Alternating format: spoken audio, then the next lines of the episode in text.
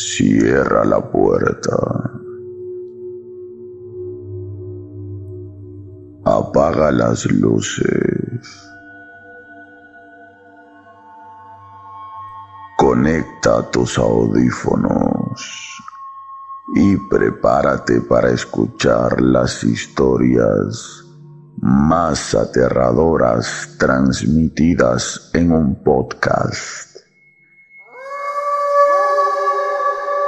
Este es Habla Pablo, el podcast del pueblo en su sección.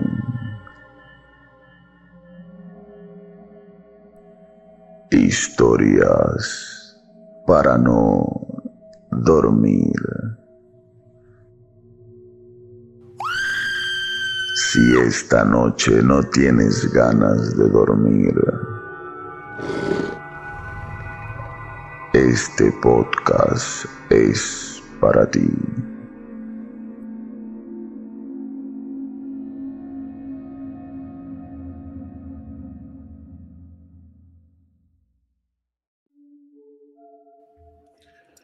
Muy buenos días, muy buenas tardes, muy buenas noches, muy buenas madrugadas o cuando sea que estén escuchando esto y sean todos bienvenidos a una sesión más de Habla Pablo, el podcast del pueblo en su sección Historias para no dormir.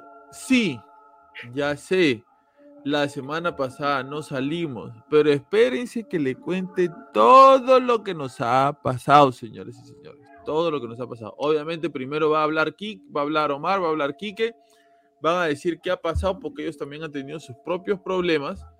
Este, y después yo les voy a decir poco a poco este, qué fue lo que pasó. Pero ya estamos aquí. El día bostecé. El día domingo. el día domingo para compensar que el día de mañana domingo para compensar que la semana pasada no hubo podcast, vamos a salir en vivo y en directo para compartir con todos ustedes. Recién se acaba de enterar aquí que el domingo salimos en vivo. Debe estar diciendo ahora qué hago porque tengo que bailar para que me vea la Patichu. Pero también estaremos todos ahí contentos, muy contentos, compartiendo con ustedes este, el domingo, ahí leyendo sus comentarios, etc. Mientras se está grabando este episodio de Historias para no dormir en Habla Pablo, el podcast del pueblo en su sección Historias para no dormir, Vamos en estos, hasta estos momentos, 1062 suscriptores. Muchísimas gracias a toda la gente que se está suscribiendo, que está compartiendo. Y dos personas ya, dos personas ya son miembros de la comunidad del podcast del pueblo. Son los, primeros pobladores, los primeros pobladores del podcast del pueblo. Los primeros habladores del podcast del pueblo es el señor Nobu Ikeda desde Japón. Un fuerte abrazo, Nobu Ikeda. Gracias por apoyarnos de esa manera. Y la señora, señorita, señora, señorita, no sé, Rosa Samamé, Rosita, muchísimas gracias. Ellos están aportando con su dólar mensual para que este proyecto siga semana tras semana, mes tras mes, día tras día, año tras año, surgiendo poquito a poquito y vaya creciendo como salserín de sol a sol. Muchísimas gracias, Nobu Queda. Muchísimas gracias, Rosa Samamé.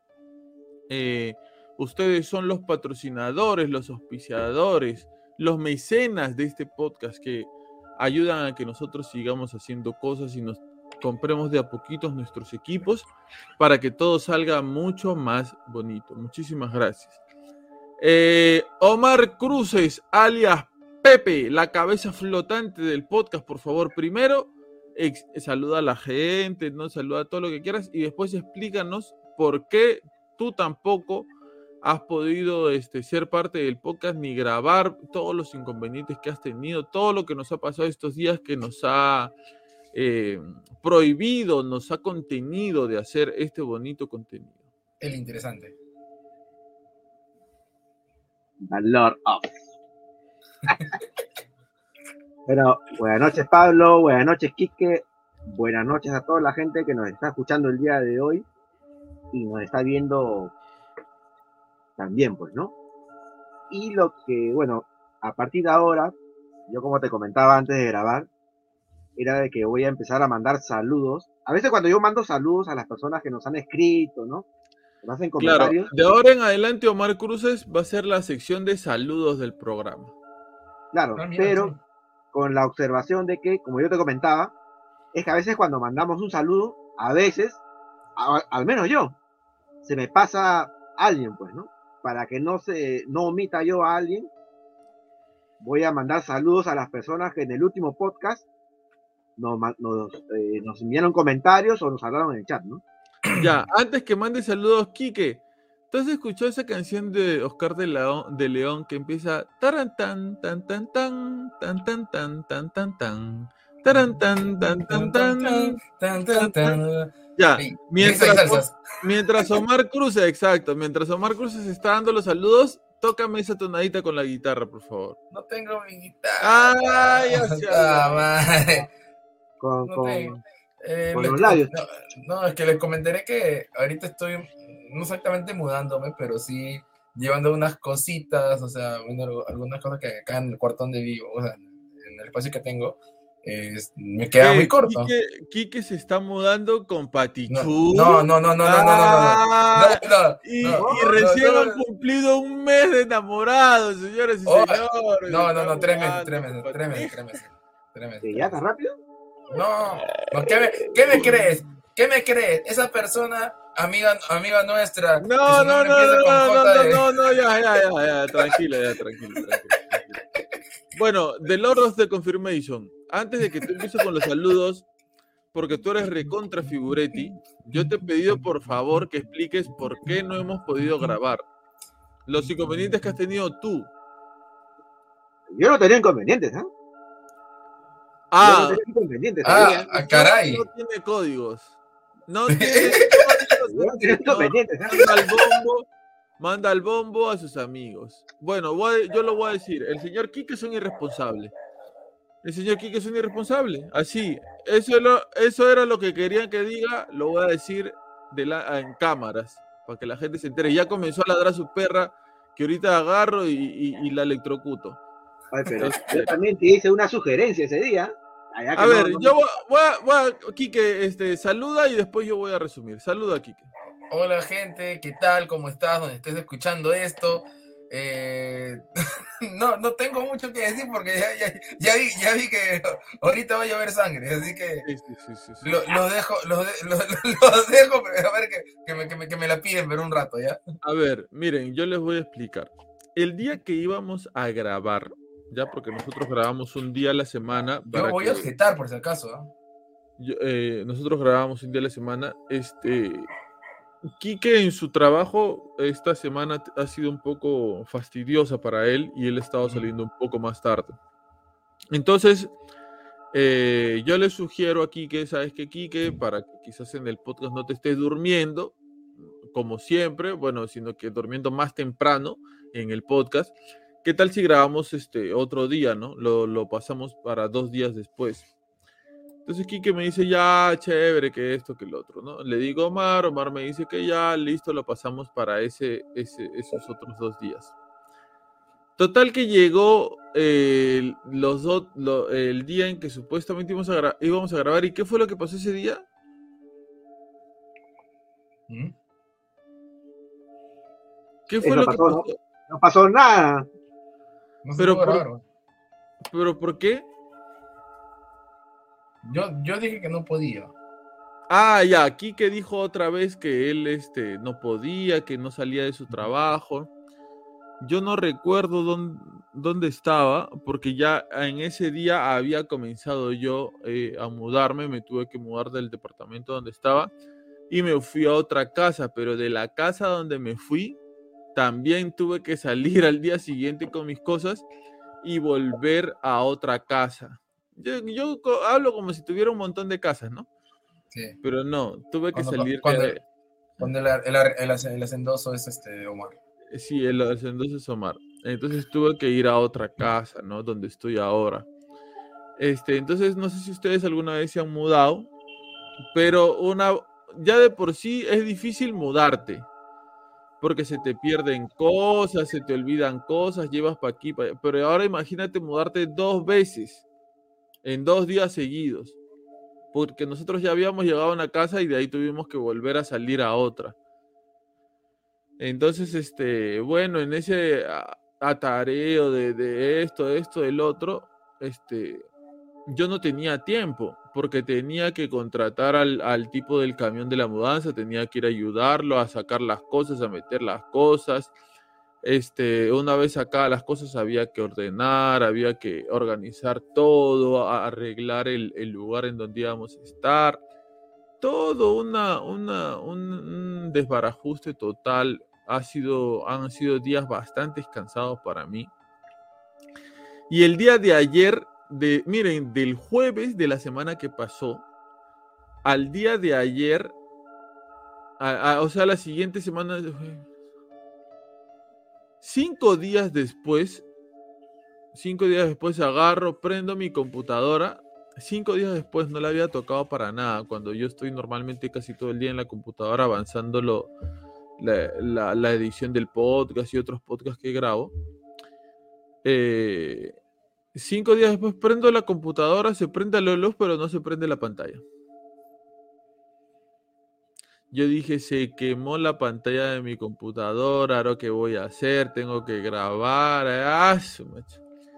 Para los que saben de computación, eh, bueno, no, sé si muchos acá sepan de computación, yo tengo un amigo al que siempre le doy mi computadora para que la revise, es un amigo de bastante confianza, pero él ahorita está en una provincia del Perú que se llama Cerro de Pasco, que está a más de 4.000 metros sobre el nivel del mar. Provecho. Viene todavía, creo, la próxima semana.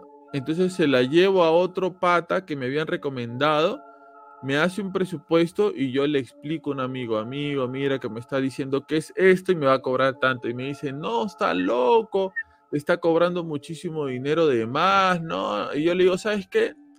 Voy a esperar entonces que tú vengas. Y esta persona, este pata, a este técnico al que se la llevé, me dijo, ¿sabes qué? Voy a hacer algo para que la uses estos días y después cuando tengas la plata me la traes para hacer lo que yo le iba a hacer, porque le dije, ah, ahorita no puedo, no tengo plata. Me dijo, ya, ya, yo le hago un par de cosas para que la uses, para que funcione un par de eh, en estos días y después tú me la traes. Entonces no sé qué cosa le ha hecho que ahora sí prende. Es como que la haya parchado, nada más. No lo sé, pero una vez que venga mi pata de Cerro de Pasco, se la voy a dar a él para que él la vea y él la arregle, porque confío mucho en él y en su, en su juicio. Entonces esperemos que no explote mientras estemos en la transmisión. Una vez que ya me instalé yo aquí, ya puse mi Habla Pablo, el podcast del pueblo, acá a mi mano izquierda. Acá más abajito nuestro conocido Marlon Brando, Vito Corleone. Acá tenemos obviamente a mi Batman, pintado por estas manos. Y esto que me compró mi, mi, mi flaca en, en Dollar City, que me pareció bravazo y me lo regaló por el día del podcast, porque fue el día del podcast, señoras y señores, el 30 de septiembre. El señor Cruz no me saludó por mi día. El señor. Quique sí me saludó. Sí me Yo sí saludó por mi día. yo Yo estaba esperando que me saludes tú a mí, ¿eh? ¿Por qué? Podcast, yo también soy podcast, ¿no? Yo también soy po- ¿Qué vas a hacer tu podcast, hermano lindo? Tú eres un participante de mi podcast. Igual, estuve esperando mi, mi saludo. Bueno, mira, vamos a ver poco a poco con el tiempo si es que te, te doy un, un seudónimo, un título. ¿Está bien? Mientras tanto, tú eres el ecónomo del podcast. ¿Está bien? No, que no maneja plata, pero es económico. ¿eh? El ecónomo del podcast sin plata. Ahí está. Pero ya está entrando, Omar, te vas dando cuenta, ¿no? La gente nos está comenzando a apoyar. Pues sí.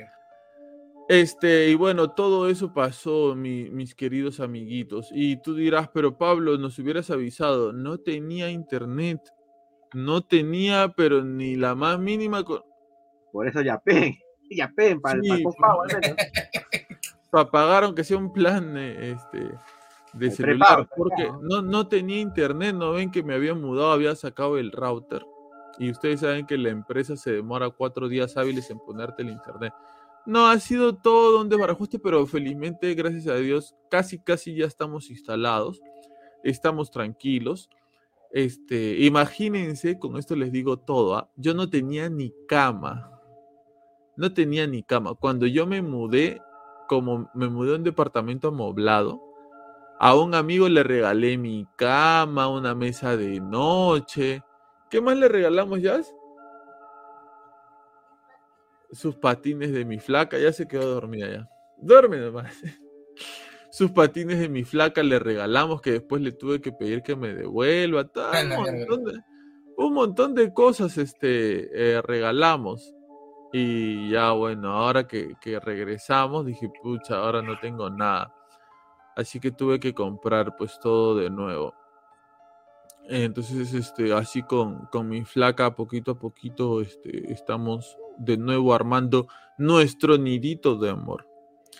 Pero este, en ese sentido, mm, les juro que yo tenía muchas ganas de verlos, bueno, de sentirlos más que de verlos, ¿no? A todos ustedes que sé que están ahí escuchando, no se ríen con lo que decimos, con lo que contamos, y se sienten en familia, sobre todo porque se dan cuenta que así como ustedes, nosotros también tenemos problemas muy similares a los de ustedes.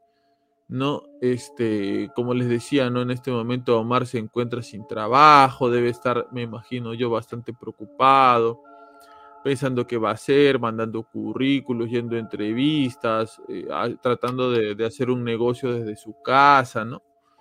este, Quique Maurto con una sobrecarga tremenda de trabajo, en donde le dicen hace esto, hace esto, hace el otro, y se tiene que quedar muchísimo más tiempo, ¿no?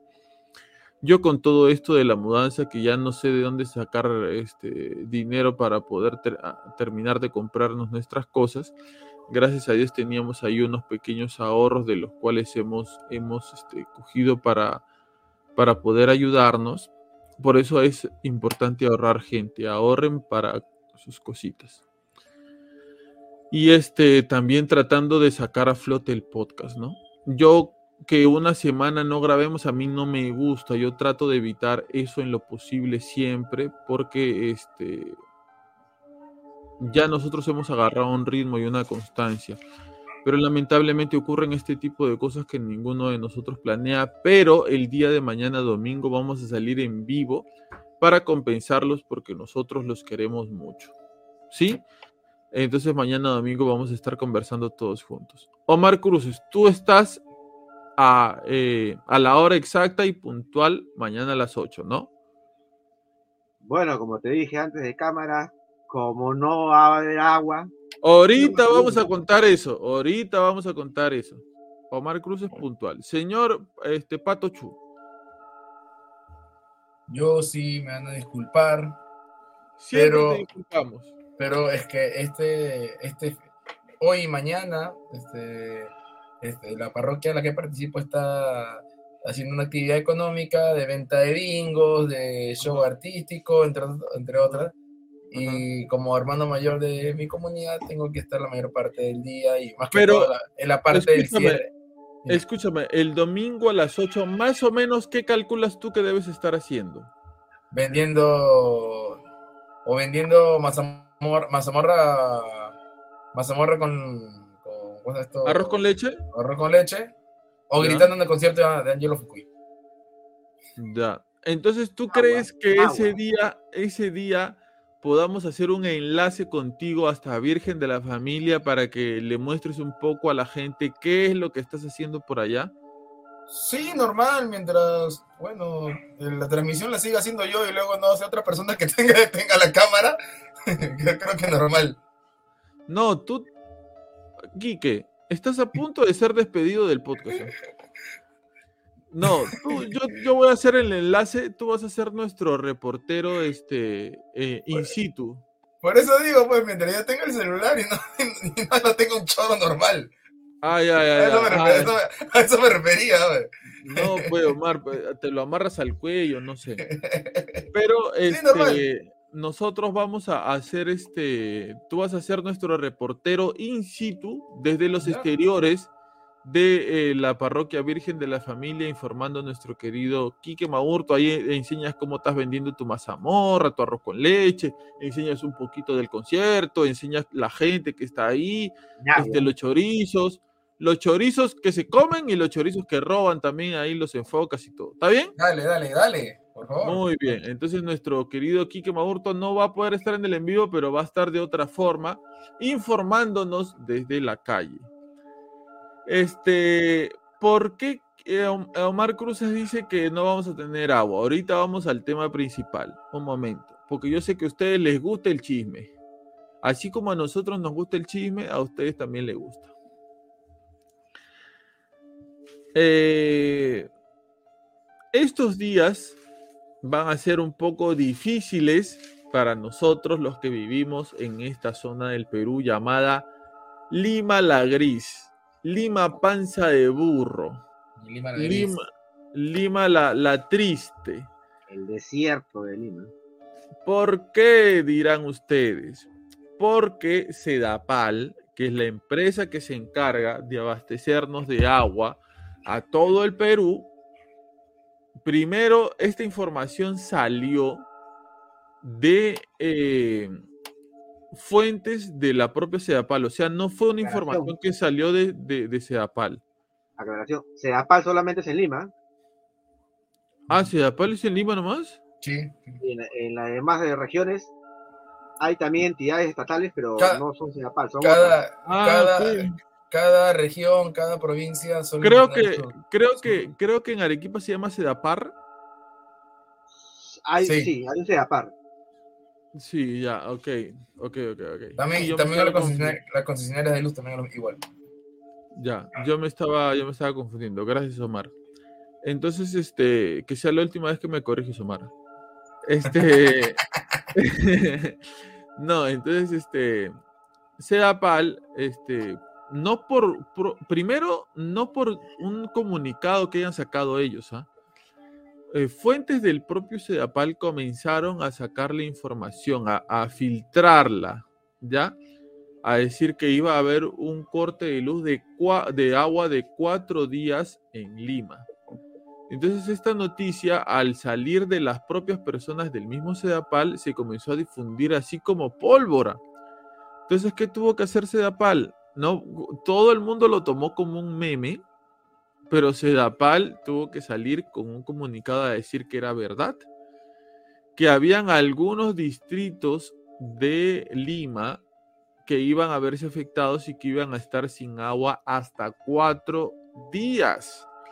Señores como el señor Quique Maurto están felices porque ellos así nomás no se bañan, pero ¿cómo voy a hacer yo para lavar mi lindo y mi hermoso cabello? Tu lindo ¿Cómo se apretó sus va- pies. ¿Cómo va a ser el señor Omar Cruces para baldear los seis pisos de su mansión? ¿Cómo voy a cocinar, más bien? ¿Cómo, miren, cómo habrá sido este escándalo? Porque ha sido un escándalo lo que ha sucedido acá en el Perú a partir de esa noticia, que la Fiscalía de la Nación del Perú ha ido hasta Sedapal a preguntar qué es lo que está pasando y ha abierto una investigación del por qué está sucediendo esto. Han despedido al presidente de Sedapal en Lima, han puesto a otro presidente para Sedapal. Entonces, eh, ¿por qué se está haciendo esto? Porque entienden las autoridades que esto ha sido prácticamente una negligencia. Omar, ¿por qué van a cortar el agua cuatro días? ¿Qué es lo que van a hacer exactamente? ¿Y, y por qué nos van a cortar el agua de esta manera? Tanto tiempo. Lo que tengo entendido es que están, están cambiando una de las tuberías, este, creo que se llama, se le llama troncal, no sé, pero una tubería principal se está cambiando por otra tubería cuyo diámetro es, creo que es el doble, ¿no? ¿Y cuál es el propósito? Es prevenir que en Lima, acá posiblemente en 25 años, se estima que la población en Lima va a aumentar, ¿no?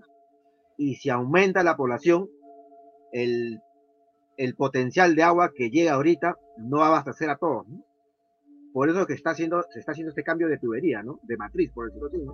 Ujú. una más grande con mayor este, diámetro para que pueda abastecer a este crecimiento en Lima acá 25 años.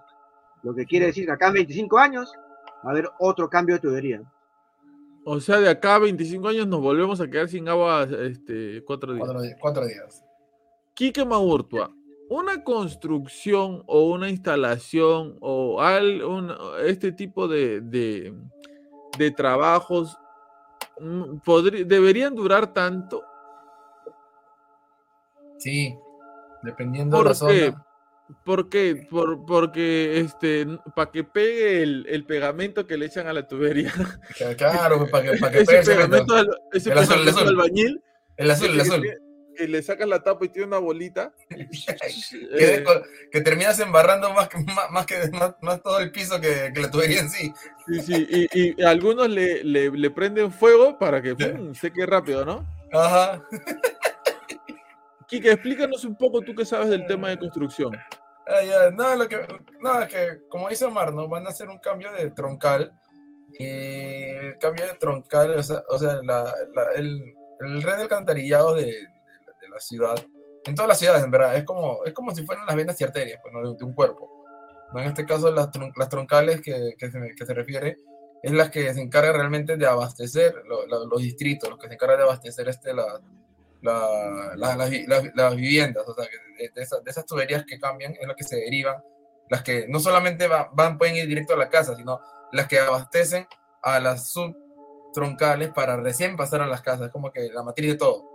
Ujú. Y, y, y no, son, no, y no son tuberías este, como las que pones en una construcción que, que le metes tres compassos al suelo y puedes sacar la tubería, sino estamos hablando de tuberías que tienen bastante ramificación, bastante es, es- es otro tipo, otro tipo de, de- otro tipo de, de- de- ¿cómo se llama esto? De tubería en sí, de material que, que requiere, requiere más tiempo y maquinaria especializada para poder hacer el, el cambio. Mucha gente se debe estar preguntando, mucha gente que vive en Perú sobre todo, ¿por qué los incas que hicieron diferentes tipos de construcciones, tanto de agua como de desagüe, hasta este punto de la historia sus construcciones siguen funcionando y no se han deteriorado con el tiempo? ¿Por qué las construcciones que se hacen ahora con mucha más tecnología, con otro tipo de materiales supuestamente mucho más avanzados, por qué se malogran de forma tan constante, Quique? Eh, es, por, a ver, es que de, por sí eh, es un negocio, es un negocio, eh, y aparte porque los, los materiales, este, A ver, También- aguanta, aguanta, aguanta. Tú me estás diciendo es un negocio y con eso tú me estás diciendo que eh, no necesariamente se pone el mejor material para que dure mucho tiempo, sino para que este material en cualquier momento se pueda romper y seguir haciendo una y otra vez este trabajo. algo es que era, aunque, aunque suene, suene, suene frío decirlo, pero es cierto. Por ejemplo, el tema de las pistas que a veces van arreglando las municipalidades, no es que le metan el mejor pavimento o le hagan el diseño, de- el, el diseño de rasante como para, para que la pista perdure lo que debería perdurar eh, con respecto al, delga- al desgaste. O sea, Ahora- le ponen una así pichiruchi nomás. Claro, para que dure tus 3, 4 años y cosa que el siguiente periodo ya está mal y el alcalde pu- vu- vuelva, vu- vuelva, vuelva a hacer eso y haga obras. Aunque no lo creas, se ma- se maneja así. Y, y no, y aparte de eso, aparte de eso es porque también lo hacen con ma- materiales que se van deteriorando y que necesitan recambio. ¿Por qué? Porque los materiales con- con- conforme van pasando, van pasando este, el, el tiempo también van perdiendo e- eficiencia. Porque mira, acá cerca donde vivo yo, y ustedes conocen también, hay una avenida que está hecha, la pista está hecha con piedras. Ujú. Y esa avenida, no sé cuántos años debe tener ahí, y hasta ahora esa parte de la pista donde hay piedras, que ya en este punto me parece que la municipalidad ha prohibido que las saquen, ya eso, eso queda como, como una especie de patrimonio de- de- del distrito. Hasta ahora está la, la pista ahí de lo más normal. Y nunca se han tenido que cambiar la- las piedras, ni pavimentar, ni nada. Entonces, tú, lo que nos está diciendo Quique, si alguien quiere denunciar por lo que está, se está hablando, ojo que solo lo dice Quique, no nosotros, Este, no mentira, este, es, es algo así parecido al tema de la obsolescencia programada, ¿no? Como los televisores. Como los televisores. Claro, Como todos los productos que existen, ¿no? ¿Qué es la obsolescencia programada, Pablo? Nos estás hablando de cosas que son nuevas para nosotros. Qué bueno, a mí me gusta impartir conocimiento. Y si sí lo sabes, déjalo en los comentarios para que los demás también aprendan. La obsolescencia programada es algo que no es, no es ilegal, ¿ah? que no es un delito. ¿Ya? La obsolescencia programada que es, es que los objetos, tu televisor, tu DVD, si todavía usas, tu plancha, tu licuadora, tu lavadora Dora, tu refrigeradora Dora, están programados para tener una vida útil corta. Normalmente el periodo son dos años. A partir de los dos años de vida de tu producto, se van desgastando, se van deteriorando, de tal forma de que tú puedas utilizar ese producto, por ejemplo, unos 3, 4, 5 años y tengas que cambiar a otro producto. En museos en el mundo existen hasta ahora bombillas o focos que hasta ahora dan luz y que son de, lo- de los años este, 1700, 1800, ¿no? Hace, son focos antiguísimos. ¿Y por qué sucede esto? Porque esos materiales no estaban eh, construidos con obsolescencia programada. No. Eran eh, objetos que estaban pensados en durar para siempre. Hay abuelitas, abuelitos que en su casa tienen planchas desde cuando ellos eran jóvenes. Y hasta ahora planchan con eso. ¿No? Televisores Eh, de perilla. Claro, televisores de perilla que hasta ahora usa mucha gente porque no se malogra, porque todavía sigue vivo, ya no debe haber ni repuesto para eso, pero siguen funcionando. ¿Por qué? Porque esos objetos no estaban construidos con obsolescencia programada. La obsolescencia programada quiere, eh, muchos países quieren que, comience a ser un delito. ¿Ya? Eh, eh, porque eh, es, es un negocio, pues, ¿no? La, la gente se escuchó un aullido, ¿no? Sí, no fui Ese yo. fue de la casa de, de Omar, ha sido. Un lobo tiene Omar, pues. Él tiene plata. Ah, verdad, En, el, en el quinto piso tiene un zoológico, por ahí tiene un lobo. Entonces, este, este tema de la obsolescencia programada ¿No, ¿Se sucede. escucha en-? No, ¿por qué es de tu casa? Sí. Ah, ya. Uy, Aún más fuerte. ahí está de nuevo, eh. Mm. Uy, Omar. Pobrecito el perro, ¿por qué estará llorando? Pero bueno, ese es el tema de la obsolescencia programada. Todos los productos que tú tienes, audífonos, celulares, todo tiene una vigencia, tiene un- un- una fecha de, muerte. ¿Ya? En algún momento, eh, por ejemplo, lo han programado para que en dos años se comience a deteriorar y para que en cinco ya esté inservible. Eso, eso es la obsolescencia programada. Entonces, este, lo que dice Kiki un poco a lo que se refiere es que eh, las autoridades construyen cosas con un material hasta las patas para que simplemente dure el periodo que ellos están eh, de alcaldes, de presidentes o de lo que sea, y que la próxima gestión se haga cargo de las construcciones este, defectuosas de nuevo.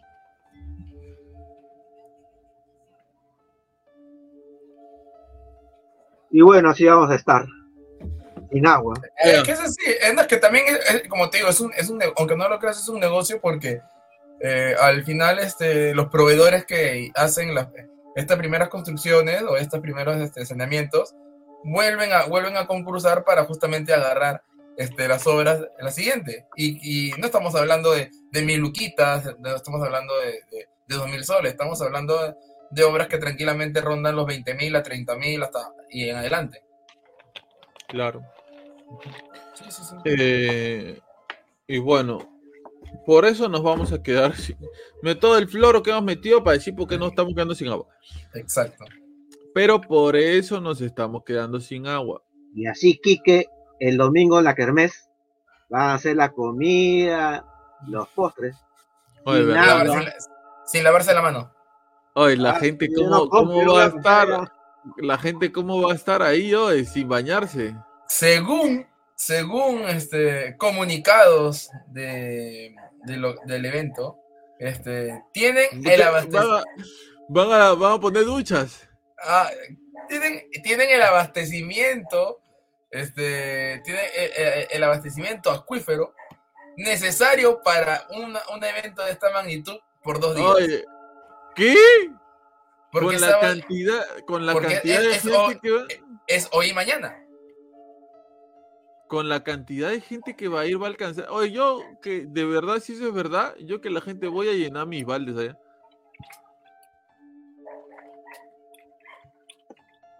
Está respondiendo el correo aquí. no voy allá, yo no voy ni a comer allá. No, si la gente va a estar con unos olores. Claro, claro.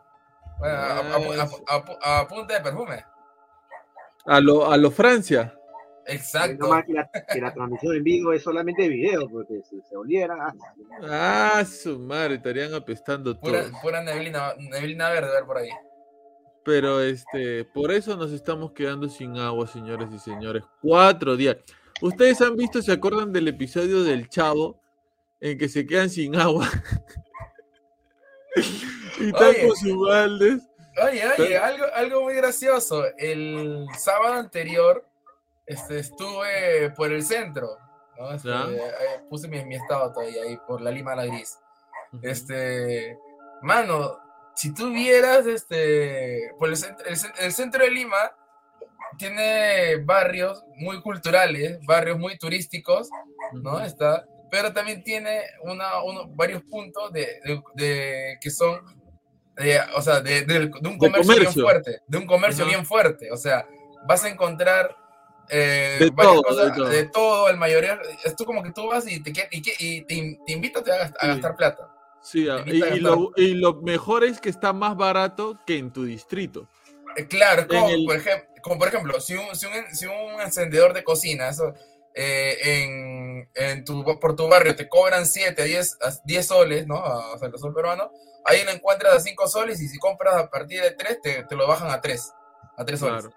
O sea, tien- tienes, tiene esa característica, tanto para la ropa, tanto para útiles de, de- del día a día, En el, en centro, en el centro de Lima, bueno, cerca del centro de Lima se encuentra el emporio de, de ropa más grande de toda Latinoamérica, que es Gamarra. Entonces, si tú dices, ah, me quiero comprar ropa, te vas a Gamarra y, y el polo que tú encuentras en donde, en, en H&M, en Zara, ¿a cuánto?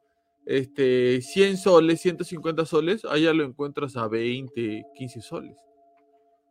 ¿No? Y te, lo, ven- y- Tranquilamente. y- y te lo ven, y te lo venden con el perchero que dice Ripley. Claro. ¿Cómo se sacaron ese perchero de Ripley? Ve tú a saber. Se, ca- se me cayó mi Marlon. Ay, ay, se emocionó. Se cayó el padrino. Se cayó, se cayó el, el padrino, el padrino. Entonces, este, continúa aquí que con lo que estabas contando, porque creo que ya sé a dónde vas. La cosa, la cosa es que eh, yo paso por ahí, ¿no? Eh, Porque quería hacer unas compras este, de ropa, una cosa entre, entre sí. Y, el, y, siempre, y siempre por cada época en el centro, siempre tienes, ti- tienes su temporada. Pues cuando estás en Navidad, tú ves literal todo, to- toda la parte de Andahuaylas, del barrio chino, todas las, las calles ahí de comercio con, con temática navideña. Cuando estás en verano, full, este, full ropa de baño. Cuando estás este, eh, fiestas patrias, todo Perú. Cuando estás en mes de octubre como ahora, Señor de los Milagros. Pero el sábado que pasé era el Festival del Balde. El, fe- el Festival del Balde. Encontrabas baldes de todos los tamaños, todos los colores, todas las, hasta baldes así, los, los baldes, porque como- tipo como en donde se bañaba Goku en Dragon Ball, pero hasta, hasta con cañito para que pueda botar el agua. Hasta rotoplas encontrabas ahí.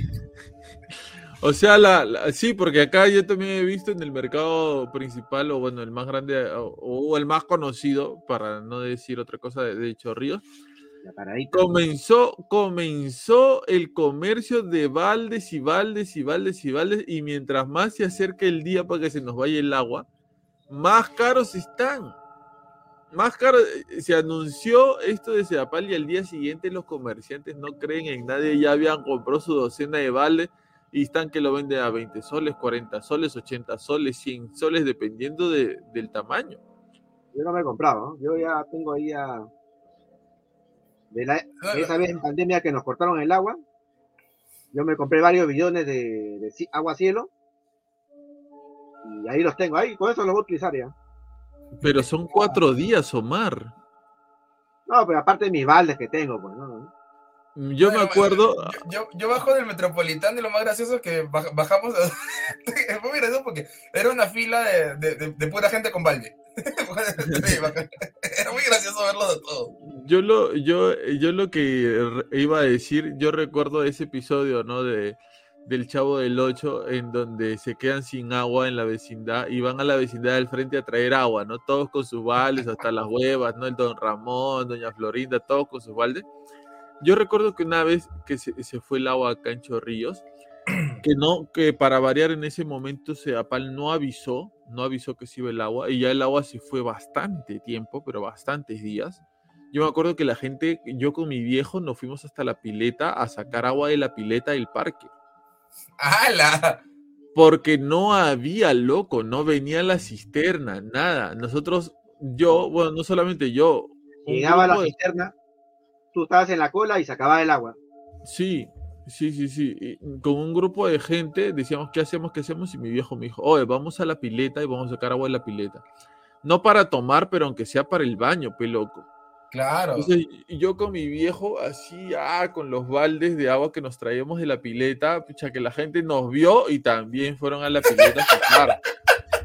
La pileta se quedó sin agua, pero ya, pues, pero ya, pues no, o sea, de alguna forma teníamos que conseguir agua porque no había. No había por ni. Y, y, y de sí que ya vamos a mandar la cisterna, que ya está llegando la cisterna, que no sé qué. ¿Tú sabes por qué se demoró bastante esa vez que nos cortaron el agua en la pandemia? ¿Por qué? Lo Porque no había gente en Sedapal. eh, ¿Ah? Porque no había gente en Sedapal por la pandemia. No, lo que pasa es que donde fue el, el- el trabajo Sedapal, estaba a dos cuadras de mi casa. Y yo fui a, a preguntar, pues, ¿no? Con toda la gente de mi barrio, ¿no? Lo que pasa es que justo donde se presentó el problema, también había en el suelo la conexión de, de electricidad.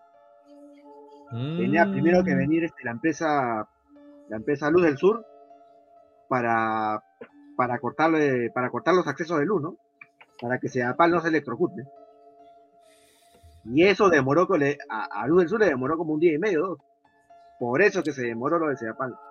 Pero yo me acuerdo, como te digo, que bueno, no fue, fue mucho antes de la pandemia. Yo habré tenido cuando eso sucedió 18, 19 años, que se fue el agua tantos días que tuvimos que ir a sacar agua de la pileta.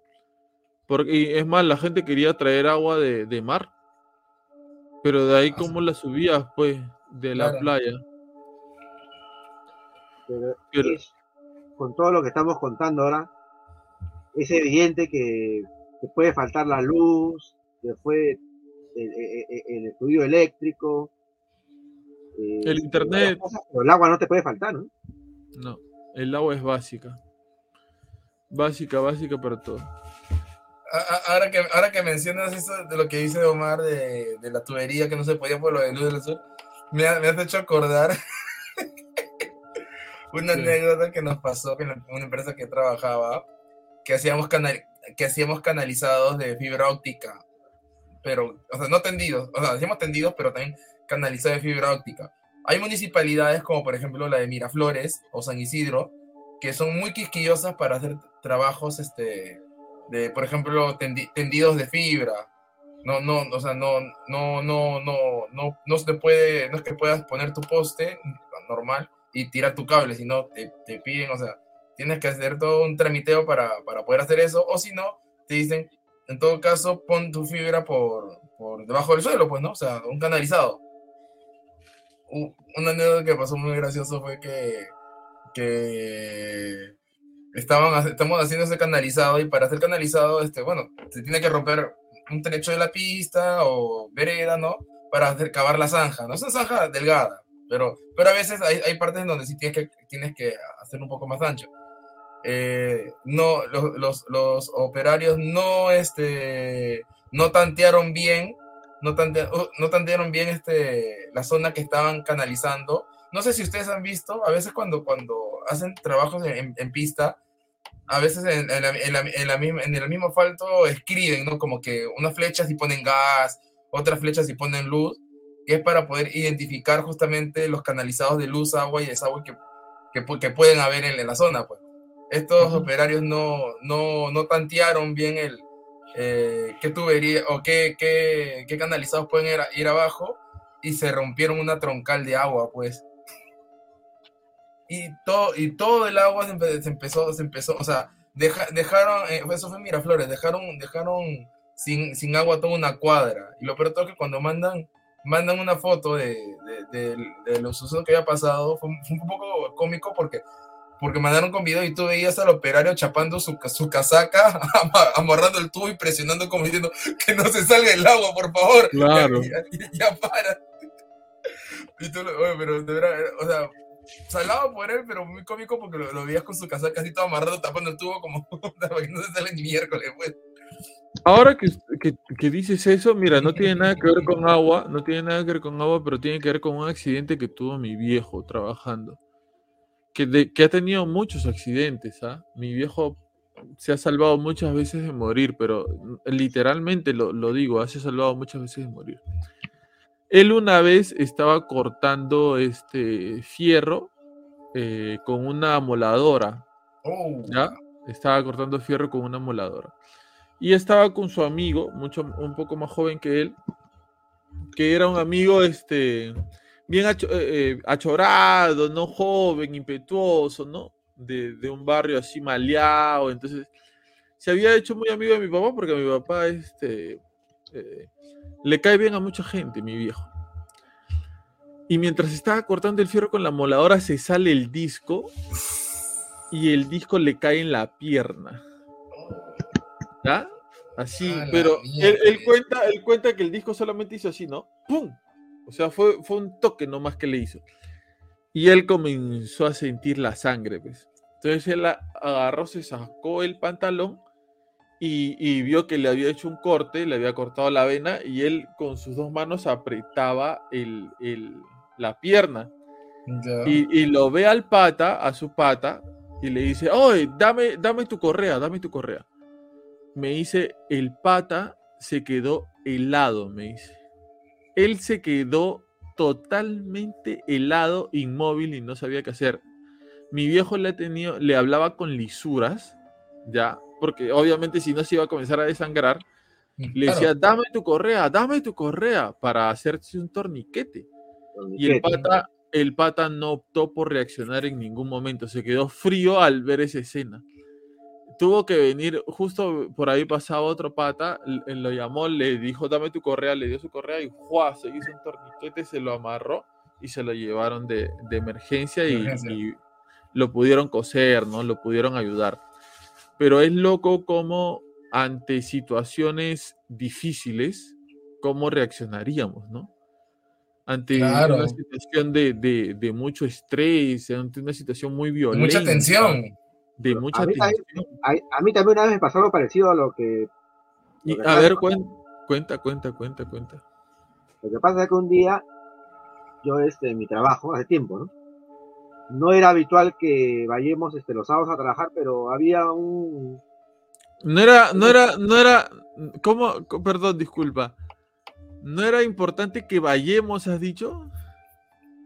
No, pues no, no, no era prioritario ir los sábados.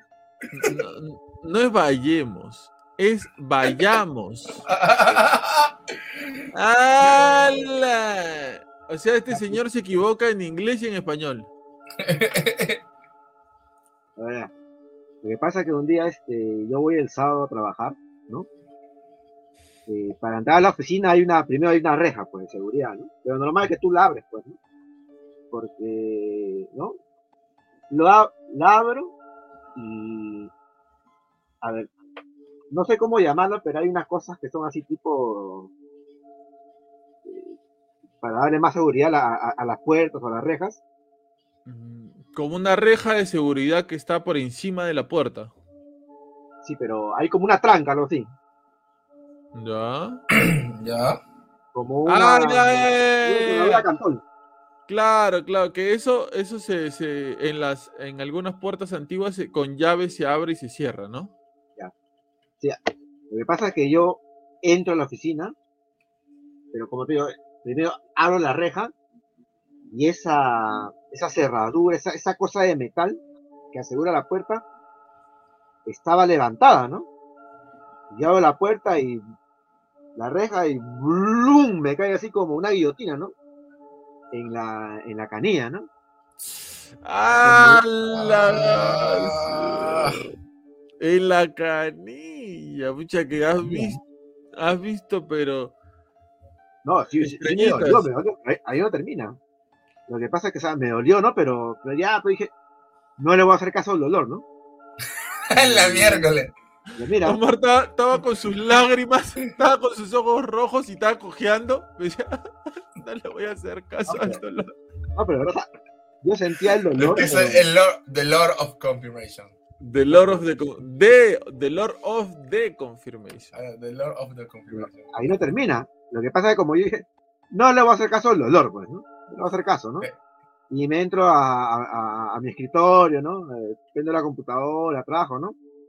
Y luego de una hora, yo estaba con este pantalón negro, pues, ¿no? Luego una hora dije, oye, ¿cómo estará mi pierna, no? Estará un poquito morada, pues, ¿no? No, Omar, Omar, Omar, Omar. Quique, Quique. Se, se había, se había cortado la pierna entera de- desde el muslo para abajo y, y se, y se veía un- una sola pierna y decía, ¿cómo estará mi pierna? Decía. algo así, algo así. Hasta Marlon se ríe, creo. Y ya, pues, ¿no? Entonces dije, ¿cómo estará mi pierna? Pues, ¿no? Este, A los caballeros de Zodíaco, pues. Él no siente dolor. me le, o sea, primero me le, o sea, yo, yo hago así, pues, ¿no? Yo, yo estoy mirando la pantalla y me, me estoy levantando este, el, el- el- la basta del pantalón, pero todavía no me veo el, del pie, pues, ¿no? Porque estoy viendo la pantalla de mi computadora y mi, compañ- mi compañero que está ahí al frente mío me dijo, "Lan- man, lanza una lisuraza, conche su máquina, ¿no?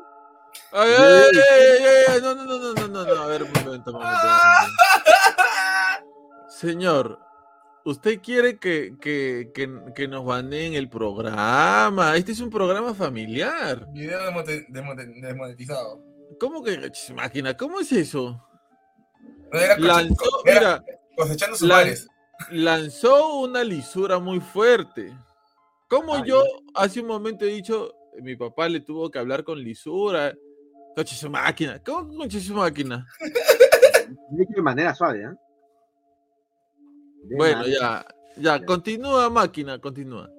La Yo- máquina. La yo máquina. cuando mi amigo eh, lanza esa presión, yo veo mi pierna, yo veo que toda mi media está roja, mi media blanca, roja, roja, teñida de roja. Y cuando veo eh, mi pie que está así, ¡ah! ya me- siento todo el dolor en la pierna, ¿no? ¡Ah! Recién cuando lo has visto, has sentido el dolor. O sea, el dolor verdadero, ¿no? Mm. Ese dolor que ya, hasta ese momento yo caminaba todo por la oficina, ¿no? Pero bien, bien, mi, mi media toda roja, y veía cómo salía toda la sangre, ya no podía mover la pierna, ¿no? Dolió más, dolió más. Y pero yo decía, pero qué raro, ¿no? Como con mis compañeros, ¿no? Qué raro que este, qué raro que, o sea, claro, que- o sea, me, me, me- penetró este, la carne, la pierna. Y cuando fuimos afuera a ver este, la guillotina, eso, la guillotina tenía, no sé por qué, pero tenía un clavo. Ah, Ah, la miércoles. Pero bueno, así estuve. ¿Y desde ahí, te, desde ahí te convertiste en The Lord of the Gallotina o no? A decir que sí, porque estuve como dos meses así sin. O Lo sea, cuando- dejaron coja la gacela. La acera no pudo jugar nada durante dos meses. fue el declive de la gacela. Lo que pasa es que Ah, cuando el, el doctor me, me limpió todo, me tuvo que cortar la. Me tuvo que cortar este parte de la, del músculo, pues. ¿no? ¿Qué? Yo pensé que lo. sea, lo cortó y lo, empezó a desinfectar por dentro, ¿no? Yo pensé que la carne me lo iba a volver a pegar, ¿no? Pero agarró la carne y la botó al tacho. ¡Doctor! Le digo. Y ahora, ¿quién- va a cicatrizar solito la me dijo, ¿no? Se va a regenerar el tejido, ¿no? Pero dije, pero, pero ¿cuánto va a durar esto? Unos tres meses, me dice, por lo menos. ¿no? Y así estuve con mi venda durante tres meses, me sangraba, todo, ¿no? Pero, ¿cómo es, no? Luego de que pasaron los tres meses, averigüé la verdad. De por qué pasó eso, porque no era usual que la guillotina esté así, ¿no? Mm. Un compañero del trabajo confesó la verdad. Yo fui, me dice. Sí, pero, pero es que no era para ti, era para el otro compañero. ¡Ah! ¿Qué a propósito lo hizo? Anda. Pero él tampoco sabía que había un clavo, ¿ves? No, pero eso, Igual, no, es, eso, no es, eso no es broma ni chiste, pues. Y al que le iba a mandar eso era un pata que tiene de flaquito, es flaquito, ¿ves? Imagínate si se te clavaba en el hueso. Claro. Imagínate que fuera un niño que pase por ahí. Claro. ¡Hala! Qué, qué malo tu amigo, ¿ah? Yo no lo llamaría amigo, eso no es broma.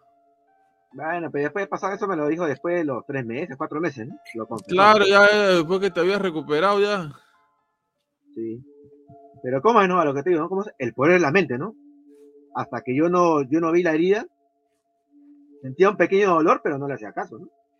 Pero Yo me cuando ya veo acuerdo- la sangre, todo ya Yo me siento que no acuerdo puedo mover el infierno, ¿no? que una vez jugando pelota eh, de, de adolescente, eh, pateé la pelota ya para meter gol, pero no sé cómo, pero en vez de patear la pelota, pateé una piedra de esas grandes del cerro que estaba al costado de la pelota que se había metido a la cancha. La pateé así con toda mi fuerza. Y yo ya, bueno, dije, no me dolió porque me dolió, pero bueno, seguí jugando y en eso comencé a sentir eh, mi, mi pie húmedo.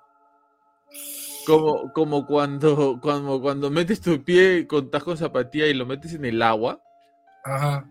así comencé a sentir mi pie húmedo. Uy, dije, no, ya algo me rompí. Y cuando me senté y me saqué la zapatilla, igual que Omar, toda mi media estaba roja y se me había roto la uña del dedo gordo, pues. Ouch. Un uñazo le había metido. Pero esa clase de, bueno, yo he visto en broma, esa que ponen una pelota y la, le ponen una piedra, ¿no? Yo sí he visto eso, gente que se ha maleado con eso, que se ponen a pelotear, a, ¿no? Y cuando viene el, al pata que le van a hacer la broma, le cambian la pelota y le ponen una pelota con una piedra adentro, ¿no? Y, y lo pateaba en serio, pues. Una gana le, la ha pateado. No, está loco. Yo le, le pego. Pero bueno, este. Eh, hoy no, no, no hemos pasado hablando de por qué nos vamos a quedar sin agua. Y este, bueno, yo sé que a la gente le gusta estas cosas, ¿no? Cuando nos podemos hablar un poco de, de nosotros, nos ponemos a reír, ya aquí que se comienza a dormir, Omar comienza el, el, el- el ajetreo del abanico, ¿no? A ustedes les gusta porque nosotros hemos creado una, una conexión muy fuerte. Anda, Kike, al baño nomás, no te preocupes. Este, Kike ha pedido permiso para ir al baño. Está como, yo soy el profesor Girafales. Este, entonces eso les gusta a ustedes y, y, este, estas historias que tenemos nosotros que a veces no son para no dormir, sino para reír. Historias para reír, esta es nuestra sección. Pero Omar, antes de continuar, tú querías mandarle saludos a un montón de gente. Ah, sí, sí, sí. Lo que pasa que, como te decía antes de grabar, a veces yo siento que cuando nosotros mandamos saludos, a veces este, nos olvidamos de alguien, pues, ¿no? Y, yo para evitar eh, cometer esa omisión, he decidido que si voy a mandar saludos a la gente, voy a mandar saludos a la gente que nos mandó un comentario o, o- o en el chat en vivo nos, nos habló, ¿no? En este caso, voy a mandar saludos a la gente del último podcast que se hizo presente a través de los comentarios del chat, ¿no? Para evitar olvidarme de alguien, ¿no? Y los voy a leer. Un saludo, un saludo para para la gente que estuvo en Historias para no dormir, episodio número 114, a Axel Yauri, María Cadena, Cícer, José Ernesto 4630, Pilar ZG. Acá se repite María Cadena, Axel Yauri, Rosa María Jessica, que tiene creo dos, tres correos creo. Alberto Edmundo Dávila, Edson Películas,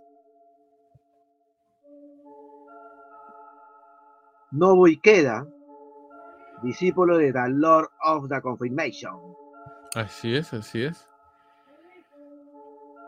Y gracias muchachos, gracias muchachos por sus comentarios, por, tu, por sus conversaciones en el chat en vivo.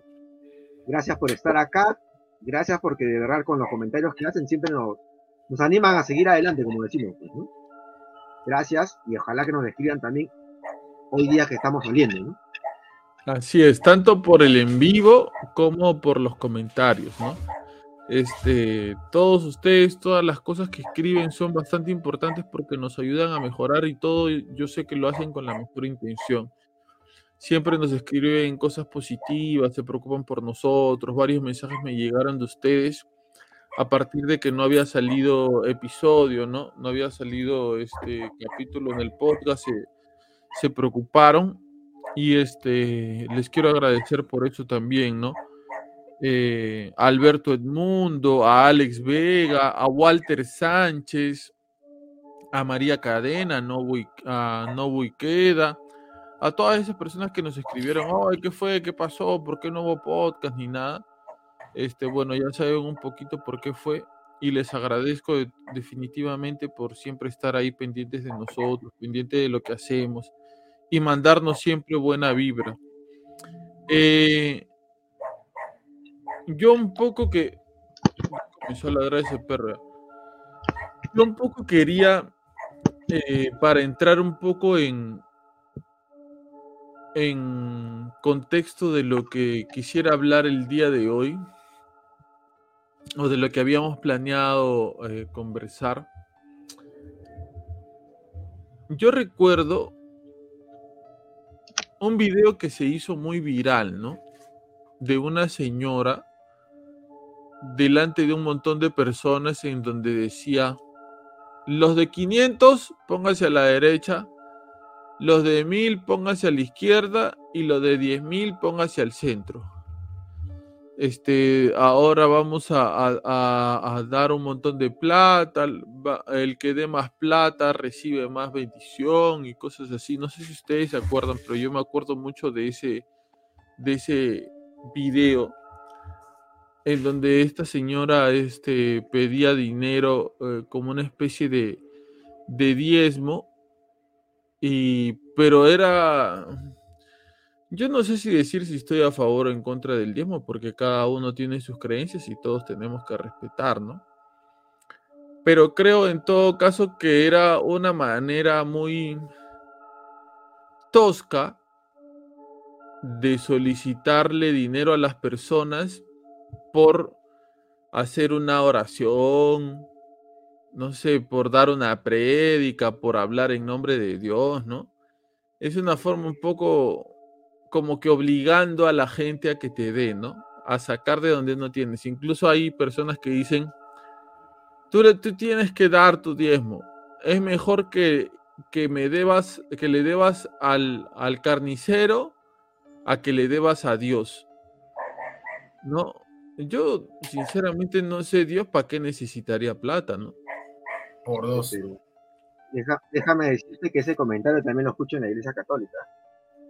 Eh, personas que dicen, quiero bautizar a mi hijo o me quiero casar y tengo que pagar un concepto a la, iglesia católica.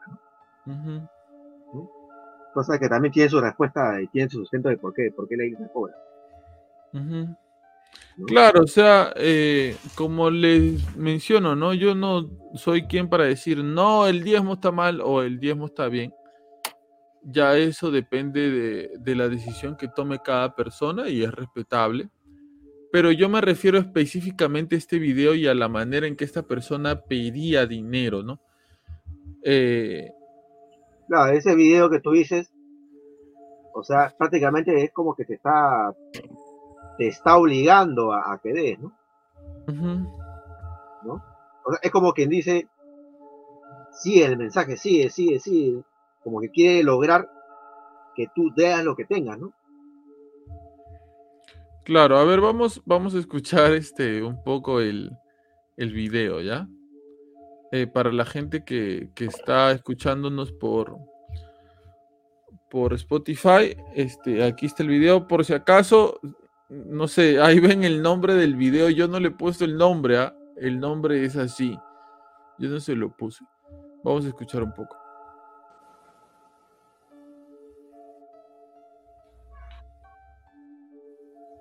Como reyes estoy llamando a los reyes, a los príncipes de Israel. Voy a llamar ahorita únicamente a los que van a golpear la cara de Mamón. ¿Quién es Mamón? Eh, bueno, un poco para... Quique, anda buscando la definición exacta, por favor, de Mamón, del demonio.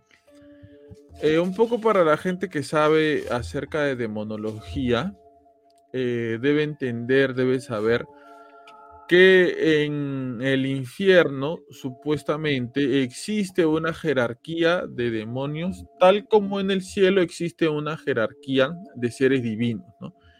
Ángeles, arcángeles, serafines, querubines, deidades, potestades, tronos, este, hay ocho diferentes, ¿no? Eh, al parecer, porque yo tampoco es que, es que pueda decir con exactitud que es así, no sé si alguien pueda, eh, en el infierno es igual, ¿no? Se dividen los demonios eh, de diferentes formas. Uno de ellos es Mamón. Lo que cita este, la, la pastora en este momento es que dice que vamos a golpear la cara de Mamón porque me parece, no estoy del todo seguro, no recuerdo bien, que es un demonio que tiene que ver con el tema del dinero. Aquí que nos va a decir la definición un poquito más exacta de este demonio. A ver, Quique. Perdón, cosa curiosa, antes que Kike dé la descripción, me ha hecho recordar algo, ¿no? Que, ¿tú ¿sabías que la palabra parlamento proviene de la palabra pandemonium? No, no, no. Pandemonium es este agrupación de demonios, ¿no? Pandemonium, parlamento. Ahí viene la palabra. Curioso, ¿no? Sí, sí, sí, sí, sí. Pero ¿a qué va ese comentario? ¿Ah? ¿A qué va ese comentario? Que es curioso de que, así como estabas hablando de, de que también hay una jerarquía demoníaca, Ah, una organización, es curioso que una de las jerarquías de poder de un Estado, que se llama Parlamento, proviene de la palabra pandemonio. que a, lo- a los, a los parlamentarios se les asocia mucho como personas que no, no obran para bien del pueblo, ¿no? Bueno, dale, Quique, este, comenta, por favor. Mamón, dícese, etimología, es una palabra aramea que significa dios de la avaricia. Su etimología es un demonio al cual denominan como un mamón, representado por uno de los pecados capitales como es la avaricia. La palabra griega, bueno, no sé cómo se dirá en griego, la. Este, ploe- ploe- pleon- plonexia. Porque la definición avaricia, avaricia ventaja, codicia, son, son este, son este. Vamos a escuchar a, a la pastora, la amiga de Quique. Ok. Hay gente que Apunte sus tiene. datos. Amén. Si lo puede traer mañana, tráigalo mañana.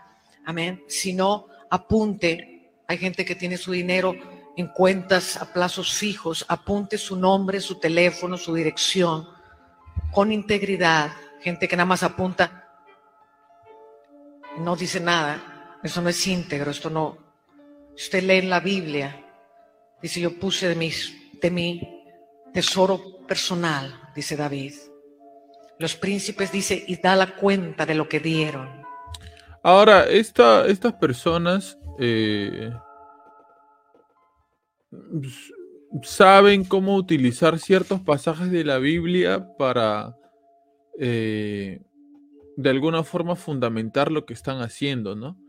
Y muchas personas, lamentablemente, personas eh, que ignoran un poco el tema bíblico, se dejan influenciar, se dejan llevar, se dejan sorprender por dos o tres citas bíblicas que ellos mencionan, que muchas veces estas citas bíblicas no están en la Biblia o dicen algo diferente o la están usando para su conveniencia.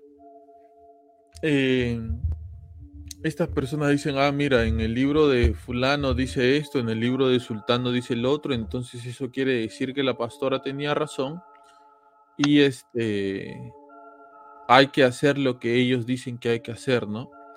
Eh, por ejemplo, vámonos al ejemplo clarísimo acerca de los tatuajes, ¿no?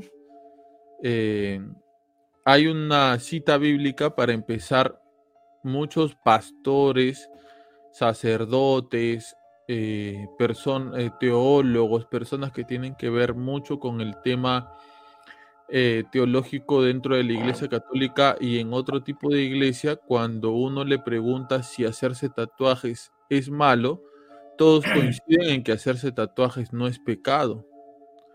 Pero muchas personas evangélicas o cristianas o personas que están en una rama radical de la religiosidad te citan una cita bíblica en donde dice que está prohibido marcarse el cuerpo. Y si la Biblia dice eso en ese momento, entonces está prohibido los tatuajes pero ellos no han leído el contexto completo de esta cita bíblica en donde eh, también se dice que no hay que dejarse las patillas en punta. No hay que afeitarse las patillas en punta. Hay que afeitarse de una manera la barba.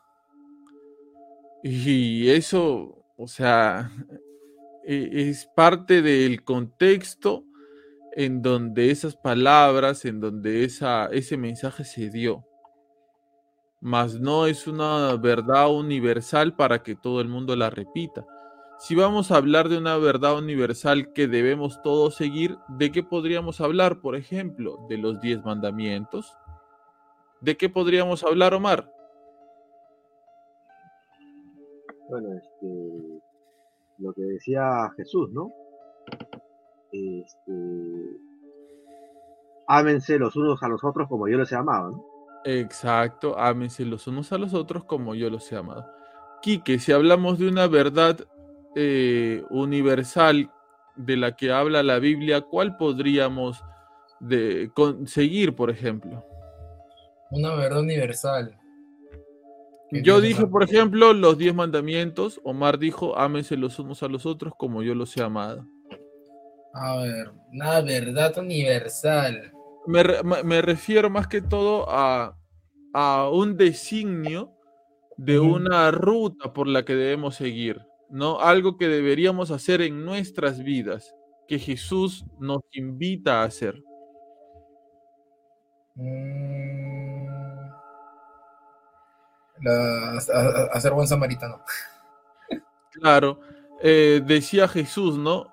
Moisés decía, hazle a los demás, eh, perdón, no le hagas a los demás lo que no quieres que te hagan a ti, pero yo enseño que le hagas a los demás lo que quieres que los demás hagan contigo.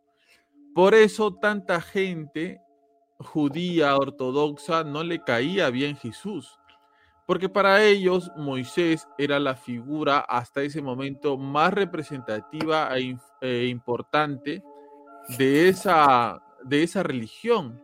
Moisés era el profeta más grande para ellos. Claro, era el, era el, papi. Moisés tenía eh, un respaldo de la rama más ortodoxa del judaísmo porque Moisés era, eh, dentro de la historia de, de, la salvación, Moisés juega un papel importantísimo antes de la llegada de Jesús. Y Jesús iba a veces en contra de algunas enseñanzas de Moisés. Pero eso nos da contexto de que eh, muchas palabras y muchas historias que se dijeron en la Biblia tienen que ver con el contexto en el que estaban existiendo. Tienen que ver con el contexto histórico en el que pasaron las cosas. Jesús se encontraba en un contexto histórico diferente al que se encontró Moisés, por eso Jesús decía varias cosas. Ámense los unos a los otros como yo los he amado y a tu prójimo como a ti mismo. Hazle a los demás lo que quieres que los demás te hagan a ti. Yo soy el camino, la verdad y la vida. ¿Cuántas veces debo perdonar? 76, 70 veces 7. Y eh, acordémonos que el, número 7 en la Biblia indica eh, el infinito. El número 3 indica la perfección. Y así con algunos otros números, ¿no? Entonces hay cierta guía, cierta ruta que nos indica el propio Jesús que hay que seguir en nuestra vida. Pero estas personas cogen de aquí, cogen de allá textos bíblicos de uno y otro lado para su beneficio personal. Vuelvo y repito, yo no voy a decirle a nadie, no pagues el diezmo, no vayas a esta iglesia que es mala. Jamás. Cada uno es libre de ir al lugar en donde crea que va a estar mejor. En el lugar en donde mejor se sienta, se sienta más cómodo. Más cómodo. Lo que estamos haciendo es analizar una forma que tuvo una pastora de pedirle dinero a las personas de una manera, a mí me parece un poco tosca. Amén. Porque Dios quiso que quedara la cuenta escrita de los que dieron, porque son los príncipes, porque son aquellos a que el reino de Dios vendrá en finanzas. Entonces apunte con toda claridad lo que usted está dando a lo mejor Dios le está pidiendo algo en especies. O usted dice, yo no tengo mil dólares, pero tengo un carro. Miren, increíblemente, eh, no solamente les piden dinero, sino también les piden cosas materiales. A ver, Kike hace un momento dijo que él va a estar en una actividad eh, religiosa este fin de semana, ¿no? Eh, ¿Por qué hacen estas actividades religiosas en las parroquias? Obviamente para recaudar fondos.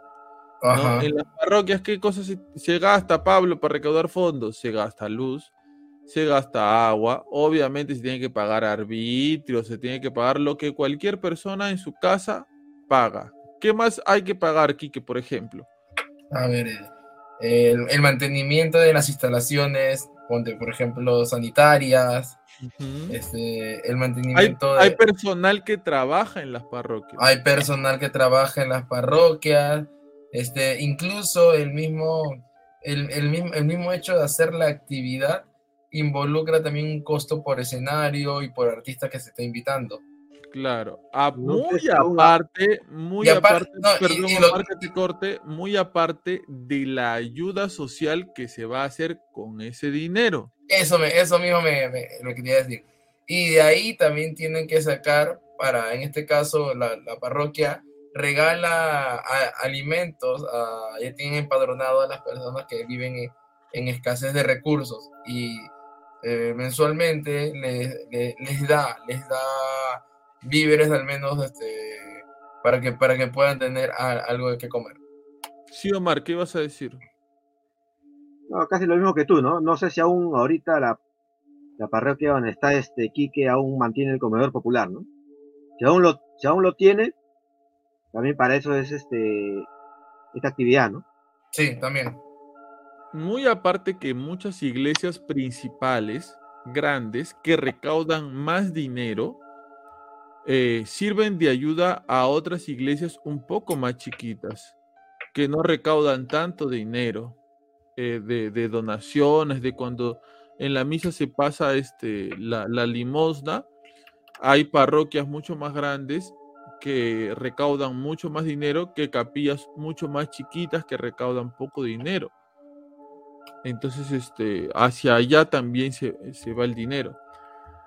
Pero, este, esta situación en la, cual estamos analizando es de una persona que está pidiéndole dinero a la gente, supuestamente dinero que va a ser para Dios, que no es para Dios, es para ellos mismos.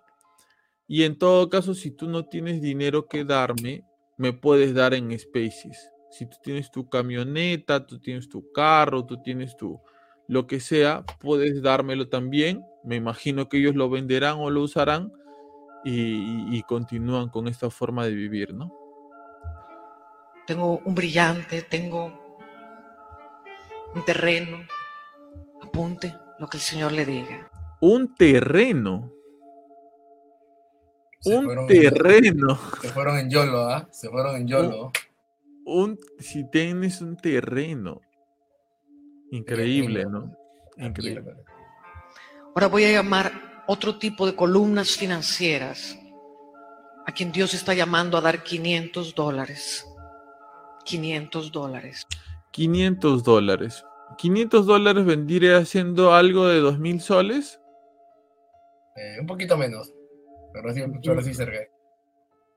Eh, como 1.900 soles. 1.800 soles. Eh, Omar, ¿qué se puede comprar más o menos con 1.800, 1.900 soles? Una televisión de 55 pulgadas. De una marca no tan mala. He visto más o menos en, en ese rango de precio, 55 pulgadas, marcas LG y Samsung. ¿ah? Una refrigeradora grande. eh, Una de cocina muy buena marca. Una cocina, pero una cocina muy buena. De unas seis hornillas por lo menos. Una lavadora buena de 14 kilos. ¿ah? Por lo menos. Por lo menos. Eh, un micrófono, eh, Quique. Sobrado, sobrado. Una guitarra, un bajo. Mm, Sí, de gama media. Sí, sí, sí. Una guitarra, un bajo de, de gama Mi- media. Una, Mi, gui- mi guita- mi guita- mi guitarra que, con la que toco me salió más o menos eh, 500, eh, 450 dólares. una batería. Sí, también. Sí. También una batería se podría comprar con 1900 soles. Sí, claro. Y buena. Y buena. Ya, eso, ¿para qué ah, digo esto? Para que vean un rango más o menos de precio de lo que se podría hacer con ese dinero. No digo que ellos vayan a hacer eso, no lo creo, pero más o menos para que calculen un rango de precio de lo que se podría hacer. Si este eres tú, ellos también recibirán este llamado. Ya están listos. Serán establecidos esta noche como columnas financieras. Los de 500 se ponen acá y los de 1000 acá. Los de 500 se ponen acá y los de 1000 acá. 1000 dólares, 3800 soles. ¿Qué se puede hacer, Kike Omar, con 3800 soles? Yo creo que ya se puede comprar ese micrófono Shure, ese, ese con el que grabó Michael Jackson, Kike. ¿Cómo se llama ese? Sobrado, el Super 56. Ese que, ese que es este. Claro, sí. ¿no? Claro. 3.800. Ya 3.800 me costó mi moto. Ya, 3.800 soles una moto. Ok. Omar, De 1800, le compro una, una buena laptop. ¿ah? ya. Sí, de gama media alta. ¿eh? Sí, sí, sí, tranquilamente. Una laptop de gama media alta con 3.800 soles, yo creo que sobrado, ¿ah? Este, a ver, sigamos.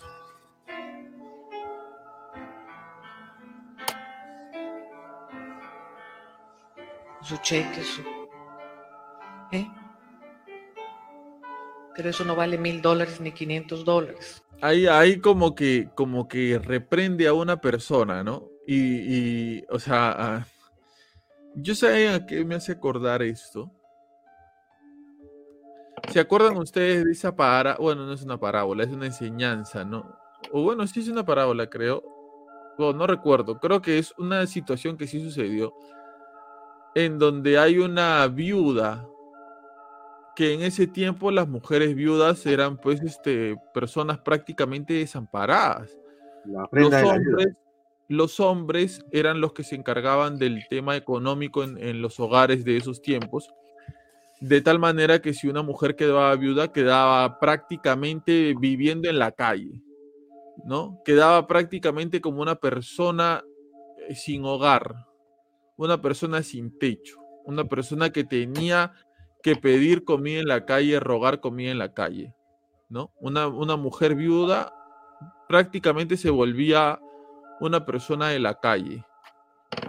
Entonces, este, Omar, si tú la recuerdas un poco mejor, cuéntala tú, porfa. Eh, bueno, lo que más o menos recuerdo el pasaje bíblico era que en la- Jesús estaba fuera de, no sé si una sinagoga, fuera del templo, pero había un lugar donde, donde la gente podía hacer sus, ofrendas, ¿no? Había pasado un montón de gente que daba sus, sus monedas, ¿no? Monedas, monedas, monedas, ¿no? Y esta viuda eh, lanzaba un par de monedas, creo que no sé si eran monedas de bronce, pero eran, eran monedas De, muy de baja denominación. de baja denominación, ¿no? Y Jesús este, dijo, ¿no? Crean ustedes que, que esta viuda ha dado más que todo lo demás, ¿no? Porque todo lo demás han dado lo que les sobra, mientras que esta viuda ha dado lo que, Lo que tenía. lo- lo Todo lo que les tenía. Ujú. Ujú. Eh, y, y- y me hace acordar un poco esta situación a esa a ese momento, porque ustedes se imaginan a Jesús diciendo, pero eso no vale mil dólares ni quinientos. Así que vete a otro lado, ponte en otra cola, porque yo no te voy a recibir eso. No, o sea, eh, no me lo imagino a Jesús así, ¿no? Jesús que tenía Tampoco. tanto, tanto, no sé, tanta, Tanta empatía.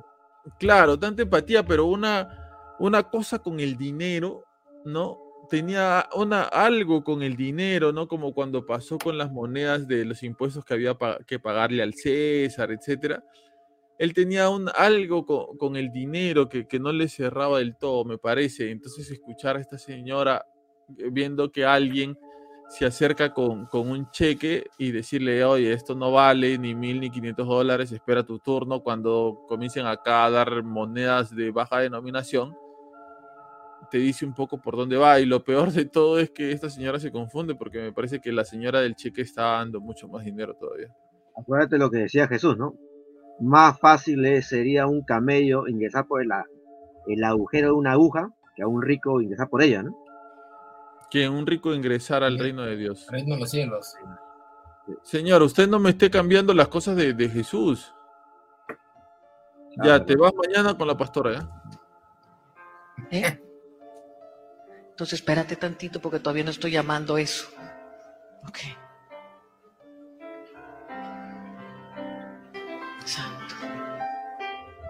Lo visto Walter. Voy a orar por los príncipes y luego le voy a dar oportunidad a todos los demás que obedezcan a Dios como quieran. Hacer que esto no sirve para nada, mi amor. Usted necesita, ¿quién es esto? Gisela. Usted necesita poner su dirección, su teléfono. Esto no es íntegro. Hay que hacerlo con íntegro. ¿Eh? Ah, ya puso el cheque, no es promesa. Perdóname. disculpa. Ok. Dirección. Ok. Varón está sembrando su casa. Gloria al Señor. Pues pasen todos los que quieran en la medida, pero nunca más de sus dos dolaritos. Haga un esfuerzo grande esta noche. Que dieron un salto al vacío y se quedaron sin nada. Esta noche quizás no tienen ni para el transporte, mañana no saben ni qué van a comer, están en cero. Si este eres tú, quiero que vengas al frente, por favor. Ellos son pobres porque espiritualmente su tierra es árida. Esa es una eh, característica de las sectas, ¿no? Esa es una característica de las de las de los grupos sectarios. Primero, que te apartan de tu familia. Eh, si tu familia no te dice, no te entienden, no, no piensa igual que tú, entonces ellos est- eh, tienen el demonio dentro, entonces ellos este, eh, eh, tienen algún problema, ¿no? Esa es una forma sectaria de, de jalar a la gente. Otra forma es, si tú no estás teniendo resultados con lo que yo te estoy ofreciendo, no es porque mi producto sea malo, es porque tú no sabes usar mi producto o porque algo malo hay en ti. Y eso no solamente ocurre con eh, las iglesias, este tipo de iglesias, este tipo de pastores. Ocurre también con todos esos productos que uno consume dentro de una organización que está en una estructura piramidal, ¿no? Todas estas infusiones, estas medicinas supuestamente naturales, todo lo que la gente consume, en donde para ingresar a este negocio tú tienes que ser, este, eh, tú tienes que entrar, comprar algo y después invitar a tus amigos a que también entren y también compren eh, para que ellos parte de lo que paguen te den un porcentaje a ti, ese sistema piramidal también es así. No, no es que el producto que se llame, por ejemplo, vamos a ponerle un nombre. Quique, tú que te estás durmiendo, vamos a ponerle un nombre a este producto. Dulces sueños. Imagínate que, no, no es que mi producto Dulces Sueños no te ayude a dormir, es que tú no lo estás tomando bien, es que tú no estás tomándolo a las horas, es que hay un problema dentro de ti. Yo creo que para solucionarlo, aparte de mi producto Dulces Sueños, tú tienes que tomar el producto un martillazo en la cabeza. Con ese más el Dulces Sueños, ya estás listo para irte a la cama. Oh, sí. No, ese es una, martillazo esa es una característica de las sectas que te convencen de que no hay nada malo en ellos, lo malo eres tú. Tú eres el que está mal. Por eso no tienen finanzas. Aparte de que Mamón les ha robado toda la vida, su tierra es árida su tierra es árida, dice.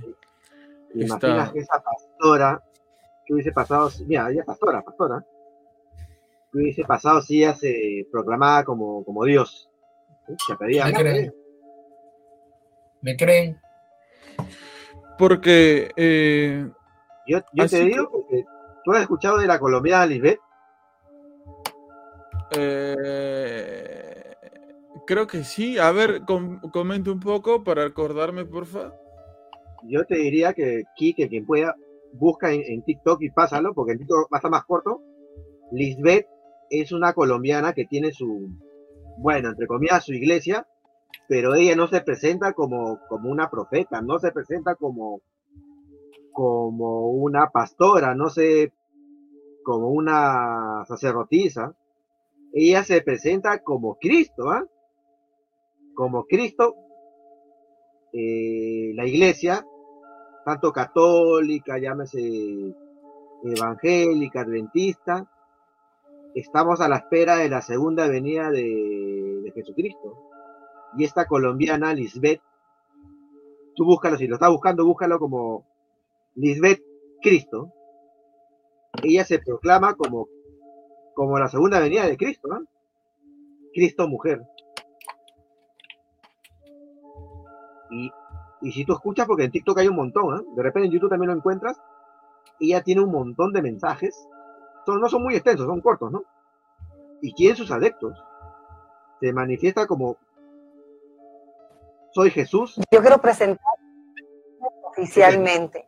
Yo soy Cristo Lisbeth, la esposa de Dios Padre Melquisedec, y fui enviada para traerte la vida eterna. Cristo es una mujer, la esposa de Dios. Nuestra madre. Nuestra madre, Dios. Esta mujer asegura ser la reencarnación de Cristo y se proclama el único Dios viviente. Ella es la viuda de José Luis de Jesús Miranda, el hombre que decía ser el anticristo y que incitaba a sus seguidores a tatuarse un 666 en su... Oye, hace tiempo que no escuchaba la voz de Loquendo. ¿No? Sí. Esa, esa voz me palteaba cuando era adolescente y salían los videos con esa voz. Claro. ¿no? Los oye, creepypastas, y- sobre todo, ¿no? Los creepypasta. Sí, sí, sí, sí. Sí, sí, Oye, sí, pero, sí. pero eh, esta, esta Lisbeth tiene sus, tiene sus seguidores, ¿ah? Tiene su canal, creo yo.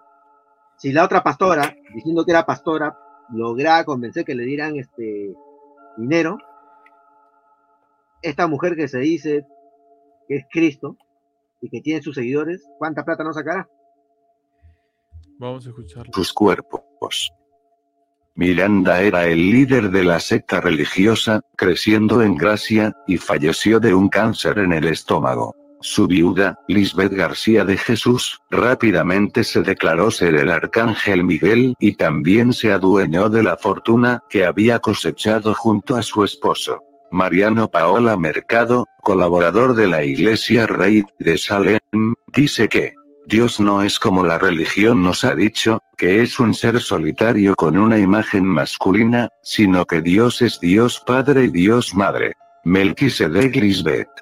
Melquisedec Lisbeth, lidera lo que llaman el reino de Salem, comparte sus mensajes a través de su página web y los fieles alaban al ritmo del reggaeton. Tú que estás buscando una forma de vivir, quieres ser eterno y en tus planes no está irte a la tumba. Si cumplimos con obediencia a este mandato, entonces llegaremos a ser inmortales como Cristo les. Nuestros padres no nos ofrecen algo que pasará momentáneamente, sino que nos ofrecen la eternidad. Y la eternidad no es ni siquiera mil años, ni cien mil millones de años de vida. La eternidad no tiene fin y nunca se termina. Es infinita como su sabiduría y conocimiento. Amén. Aleluya. Gozaos y maravillaos, pues sus ojos han visto la salvación. La deseada de las naciones está en medio de su pueblo y está llamando a todos los que tienen hambre y sed de justicia. Un poco turbio su mensaje, ¿ah? Sí. Ella ha creado cielos nuevos y tierra nueva. Ella es el tabernáculo de Dios con los hombres por toda la eternidad. El alfa y la omega, el principio y el fin. Todo honor y toda gloria sea para nuestro Dios, pues ha quitado toda lágrima, dolor y muerte. Las primeras cosas pasaron, y he aquí todas son hechas nuevas en Cristo Lisbeth, el gran yo soy. Recibamos al Dios eterno, Melquisedec Lisbeth. Amén. Aleluya. Qué fuerte.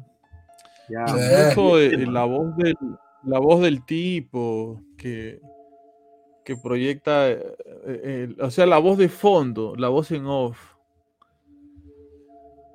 ya, ya- Eh, ya muy extremo, ¿no? No, Demasiado. muy, muy, muy, muy extremo. Muy creepy. Es que si, si tú buscas más videos de ella, ella está, ella se está manifestando como Cristo, o sea, la segunda venida de Cri- ella, ella es la segunda venida de Cristo, ¿no? o sea, ya, si tú has visto varios videos de pastores, este, o no sé, o religiosos que piden dinero, pero ellos hablan como si fueran un profeta, un pastor más de, de la iglesia de Dios, pero como te decía, ¿no? Si ella se está manifestando como Cristo, ¿qué no puede pedir, no? Claro, y a lo largo de la historia eh, han habido muchas personas que se han proclamado como Cristo o algo parecido a Cristo, ¿no? Eh, con una temática, con una forma de vivir, con una forma de hacer las cosas en donde trataban de emular, de imitar un poco la figura de Jesús. Y no solamente de, esa forma, ¿no? Sino también eh, profetizando las cosas que supuestamente iban a pasar en el futuro. ¿No? Eh, como por ejemplo, me parece que Omar tiene un poco de información acerca del tema de, de estas personas que supuestamente nos dicen qué es lo que se viene para nuestras vidas en el futuro. Sí, este, lo que pasa es que si hablamos de profetas, ¿no? se puede entender en dos aspectos. En el primer aspecto creo que el común denominador de, lo que la gente puede decir que es un profeta, un profeta es aquella persona que profetiza algo y esa profecía se tiene que cumplir, ¿no? O se ha cumplido. Si no se ha cumplido, no es un profeta, ¿no? Pero también en, en términos bíblicos, el profeta es aquella persona que anuncia y denuncia, ¿no? ¿Qué cosa es lo que anuncia? Anuncia a Dios, ¿no? ¿Y qué es lo que denuncia? Eh, todo lo contrario, todo lo que atenta en contra de Dios y de su pueblo, ¿no? Pero este, yo más o menos quería hablar de, las dos partes, ¿no? De lo que dice el común denominador de la gente, de lo que tiene que ver por profeta y lo que dice la Biblia, ¿no? Pero eh, en cuanto a lo primero, lo primero que se me viene a la mente a mí es la figura de Michel de Nostradamus, ¿no? Creo que Nostradamus, Nostradamus se llamaba Michelle. Michel, claro, Michel Nostradamus. ¿No? Ahora, mira, yo, yo, yo te, comen- yo te voy a comentar como anécdota. ¿ya? Yo la primera vez que escuché la palabra profeta fue en el año 1990 cuando yo tenía 10 años. ¿ya? ¿Y de dónde aprendí esta palabra? Por, por una película documental de Michel Nostradamus, ¿no? Ahora, seguramente ustedes la han visto o la recuerdan algo, ¿no es así? ¿Cuál? De las, las profecías de Michel Nostradamus, ¿no? O sea, yo, yo, yo, leí- yo he leído su- sus profecías, pero, pero porque he indagado sobre él, no, no tanto, no tanto por un documental. Ya, lo que ahora, yo te digo porque yo, yo, yo, yo, yo a los 10 años escuché la palabra profeta de Michel Nostradamus. Lo que pasa es que se decía que Michel Nostradamus, dentro de las profecías que dio, la profecía que todo el mundo estaba esperando a que dé era la de la Tercera Guerra Mundial, ¿no? ¿Y qué pasó en el año 1990? Se desató la guerra de Kuwait, perdón, la guerra del, del Golfo Pérsico.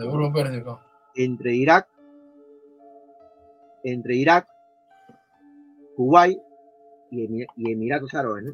¿Y qué es lo que pasa? Que dentro de los cuartetos de, de las profecías de, de Michel Nostradamus, decía que la persona que iba a detonar la Tercera Guerra Mundial iba a ser alguien que provenía de los países árabes, ¿no? Y este, iba a la, iba a iniciar la Tercera Guerra Mundial, ¿no? Y cuando comienza la guerra de- del Golfo Pérsico, ¿quién, la, ¿quién es el país que inicia esta guerra? El país de Irak, ¿no? Y Irak es un país árabe. ¿No?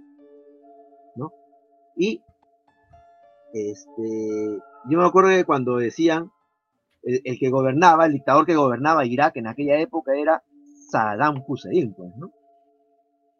Y la gente decía, ¿no? Y la gente, ¿sabes, ¿sabes qué cosa es lo que decía?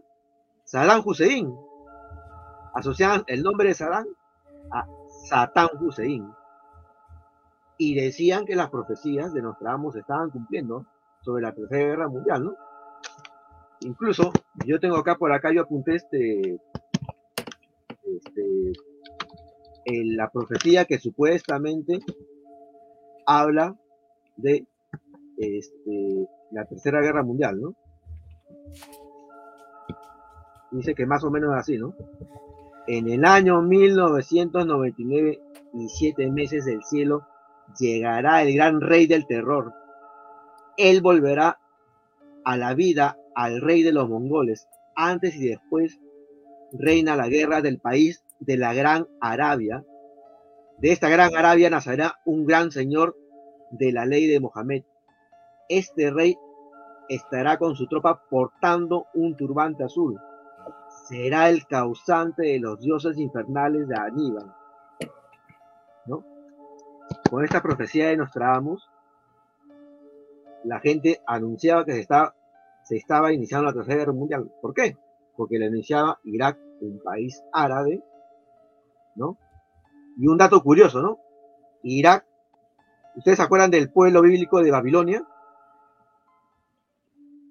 Babilonia, que en la Biblia representa un pueblo, se podría decir, en contra de Dios, ¿no? Un, un pueblo que ofendía a Dios, ¿no? En Irak, Babilonia se encontraba en Irak, ¿no? Y todo eso lo predijo este Nostradamus. Me parece que también involucraba a Nostradamus con el tema de las Torres Gemelas, ¿no? Que él había predicho eso también. También. Mira, mira, yo esto, no sé si de contarte, pero yo hay varias cositas de Nostradamus que yo sí lo, lo he apuntado. ¿no? Yo no quería hacer, yo tengo mi, yo tengo mi, este, mi opinión sobre el tema de Nostradamus, en verdad. Pero me Ay, parece, ay. curioso- me parece curioso algunas cosas que la gente le atribuye, ¿no? Hay una leyenda, hay una leyenda acerca de Nostradamus. ¿no? Se dice que en el año 1791 unos saqueadores de tumbas ingresaron a la tumba. Esta es leyenda, ¿ya? Se dice que en el año 1791 unos saqueadores ingresaron, ingresaron a la tumba de Nostradamus porque pensaban que dentro de la tumba había este, había este joyas, ¿no? Anillos de oro, ¿no? Pero cuando saquearon la tumba, se dice que encontraron en- en- que tendría un collar con una barra, este, una tabla de plata, ¿no? Que tenía un número, y ese número era 1791. Nostradamus murió en el año 1500 y tanto. ¿Qué es lo que dice la leyenda? Que Nostradamus predijo el día en el cual iban a profanar su tumba. Pero eso es, esa es una leyenda. Ahora, eh, a- antes de, eh, de continuar eh, con eso, ¿quién era Nostradamus a todo esto? ¿A qué se dedicaba? ¿Por qué llegó a, a ser la leyenda que ahora es? Lo que pasa es que a ver, Nostradamus se podría decir que era un científico de su época. Ok. Era un, era un médico. Era boticario, era médico de la época, ¿no? Él vivió en, los años 1500, si mal no recuerdo. ¿no? Ahora, lo que pasa es que él empieza a, a escribir este, cosas que él veía y se empezaban a dar cuenta que esos eventos este, pasaban, ¿no? Él, hasta donde yo más o menos sé, él hablaba en cuartetos. ¿no? ¿Qué cosas son cuartetos? Cuartetos son este, estrofas de cuatro líneas, ¿no? En rima, donde él supuestamente plasmaba sus profecías. Yo digo supuestamente porque a mí no me consta que realmente sea verdadero, ¿no? Pero mira, una de sus profecías por las cuales él va a ser más popular fue porque él, él supuestamente predijo la muerte de Enrique II de Francia. ¿Y cómo lo predijo? Mediante el siguiente cuarteto, que dice más o menos así, ¿no? El león joven vencerá al viejo en el campo de Marte, en combate solitario. Una jaula de oro, sus ojos serán apagados. Dos heridas en una para luego cruel muerte. Ahora, ¿por qué dicen que esta profecía predijo la muerte de Enrique II de Francia? ¿Ya? Enrique II de Francia, ¿ya? Él fue a un evento. eh, ¿Ustedes se acuerdan de esas películas donde hay este, esos festivales de los caballeros? Donde un caballero está con su armadura, ambos están en una en sus caballos. Las justas. Ajá. Pero Enrique II estuvo en un evento, pero no era un duelo, ¿no? O sea, era, era tan solo un- una actividad de, Exhibición, de exhibición. llegar a matarse, pues tan solo un cruce de, de lanzas nada más, ¿no? Pero ¿qué es lo que pasa? Es de que en ese evento, la otra persona, que era mucho menor que él, más joven que él, este, como que se, se le desvió la, se le desvió la, la lanza y le dio los ojos, ¿no? Y lo mató. Por eso que dicen que se asocia esa profecía, ¿no? El león joven vencerá al viejo. Una Pero eso jaula podría, eso podría ser cualquier cosa, ¿no? Claro, yo te digo, este, mira, yo te soy sincero, yo te puedo creer que hay personas que con el afán de lucro pueden asociar ciertas estrofas de Nostradamus y decir y relacionarlo con acontecimientos eh, que han pasado y decir, ah, sí es verdad, ¿no? Claro, así como algo que pasaba con esta, esta mujer que tampoco sé a qué se dedicaba o qué era, que se llamaba Baba Vanga, ¿no, Quique? Sí, justo iba a hablar también de, de, Baba- de la famosa Baba Vanga. ¿Esa señora qué era y cómo también llegó a, a todo esto? Sí, eh, hace un tiempo me acuerdo que hablé de ella. Este. ay, no, no, no, mientras Quique busca, ¿sabes por qué te de lo que tú decías, Pablo, de que uno puede vincular esto hacia hechos? Porque esto pasó con Nostradamus en la Segunda Guerra Mundial, ¿no? Tú sabías que los, escucha, los alemanes utilizaron adrede algunos cuartetos de Nostradamus para decir que ya estaba profetizado que ellos iban a ganar la guerra. ¿Sabes lo que hacían los, los alemanes? Agarraban, cuando estaban en plena guerra con Francia, enviaban aviones que recorrían el, el, este, el pueblo francés, el, el territorio de Francia, y desde los aviones, los alemanes tiraban, arrojaban panfletos donde estaban las profecías de Michel Nostradamus, donde decían que los alemanes iban a ganar la guerra. Eh, claro, era una manera de intimidar, ¿no? No, yo te digo porque, porque también empezaron a utilizar las profecías de Nostradamus para, para replicarse. ¿eh? Winston Churchill, primer ministro inglés, también empezó a buscar este profecía de Nostradamus donde la asociaban a la derrota nazi, ¿no? Y también mandaban sus panfletos, ¿no? Eh, ¿Quién era esta, esta señora este, que me parece que era cieguita, Quique? Sí, Baba Vanga este, falleció en el 96. Ella es una, una vidente, ¿no? Una vidente. Este, ella, ah, producto de, pierde la vista a muy temprana edad, a, los 12 años.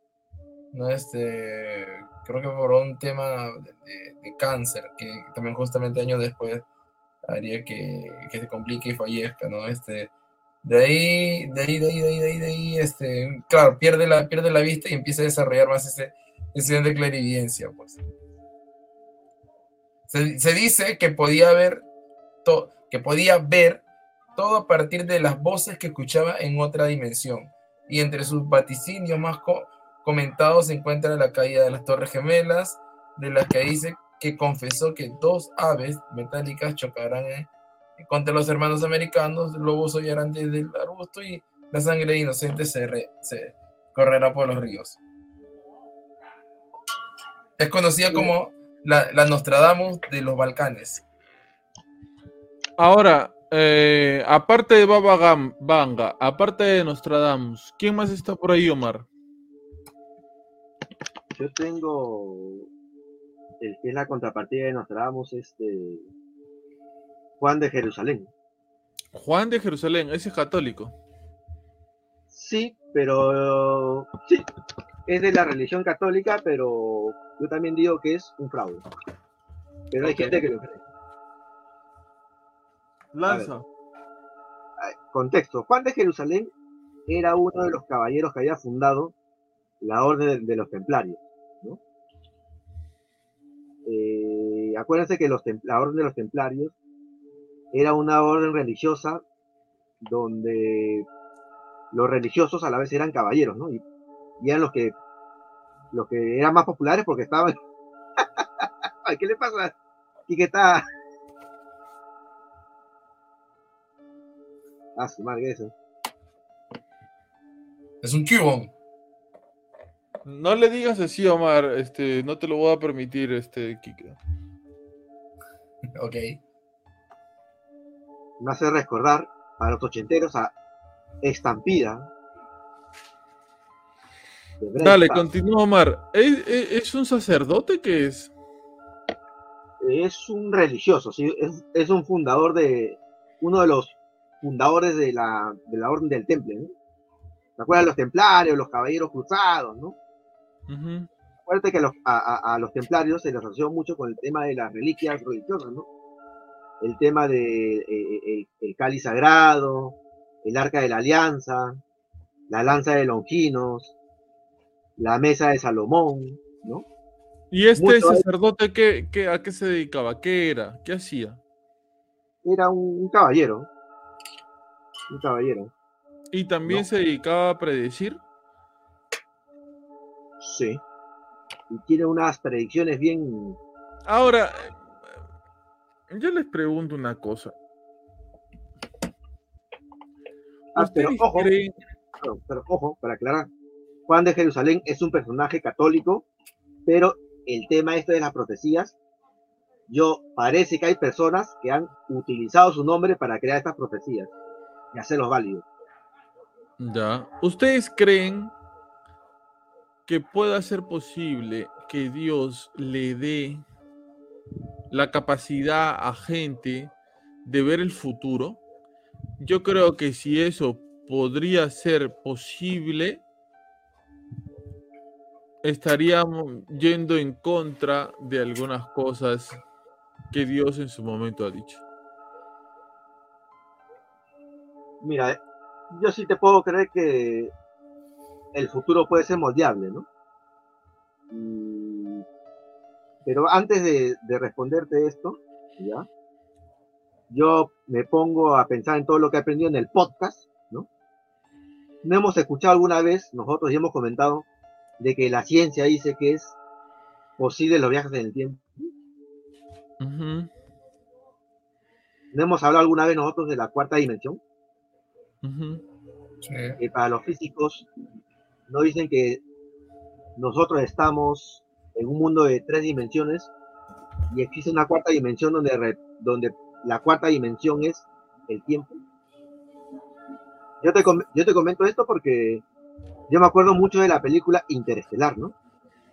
¿Te acuerdas cuando la parte donde el protagonista, en la parte final, está en, en un tercer acto que había sido creado por la, por la humanidad del futuro.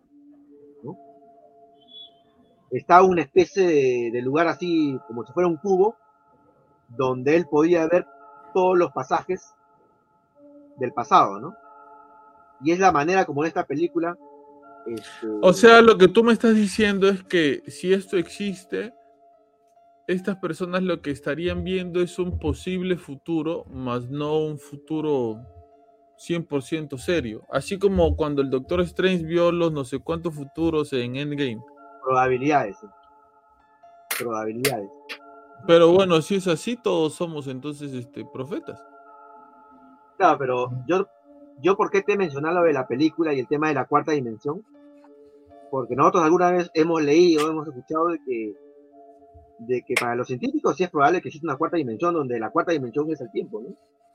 ¿No? Incluso creo que la física cuántica eh, está hablando acerca de eso, que es posible que esta cuarta dimensión sea el tiempo, ¿no?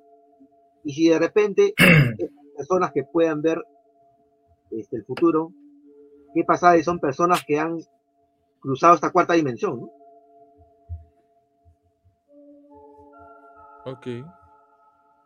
Eh, Sería bacán que un día podamos buscar un alguien de ciencias, sobre todo del tema de la física cuántica, para que nos explique estas cosas. ¿no? Porque yo las escucho, ¿no?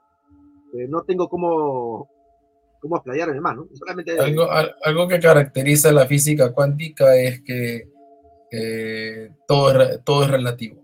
no hay, no hay este, eh, ¿cómo se llama esto? absolutos. Ajá, no hay absolutos. O sea, tu velocidad, o tú sientes que puedes ir ponte 10 kilómetros porque de 10 kilómetros por hora corriendo porque realmente estás yendo en base a un punto de referencia. Pero si, si fuese, fueses al costado de, de otro objeto que va yendo a 10 kilómetros por hora, tú lo vas a ver como si no tuviera velocidad. Y así, sí.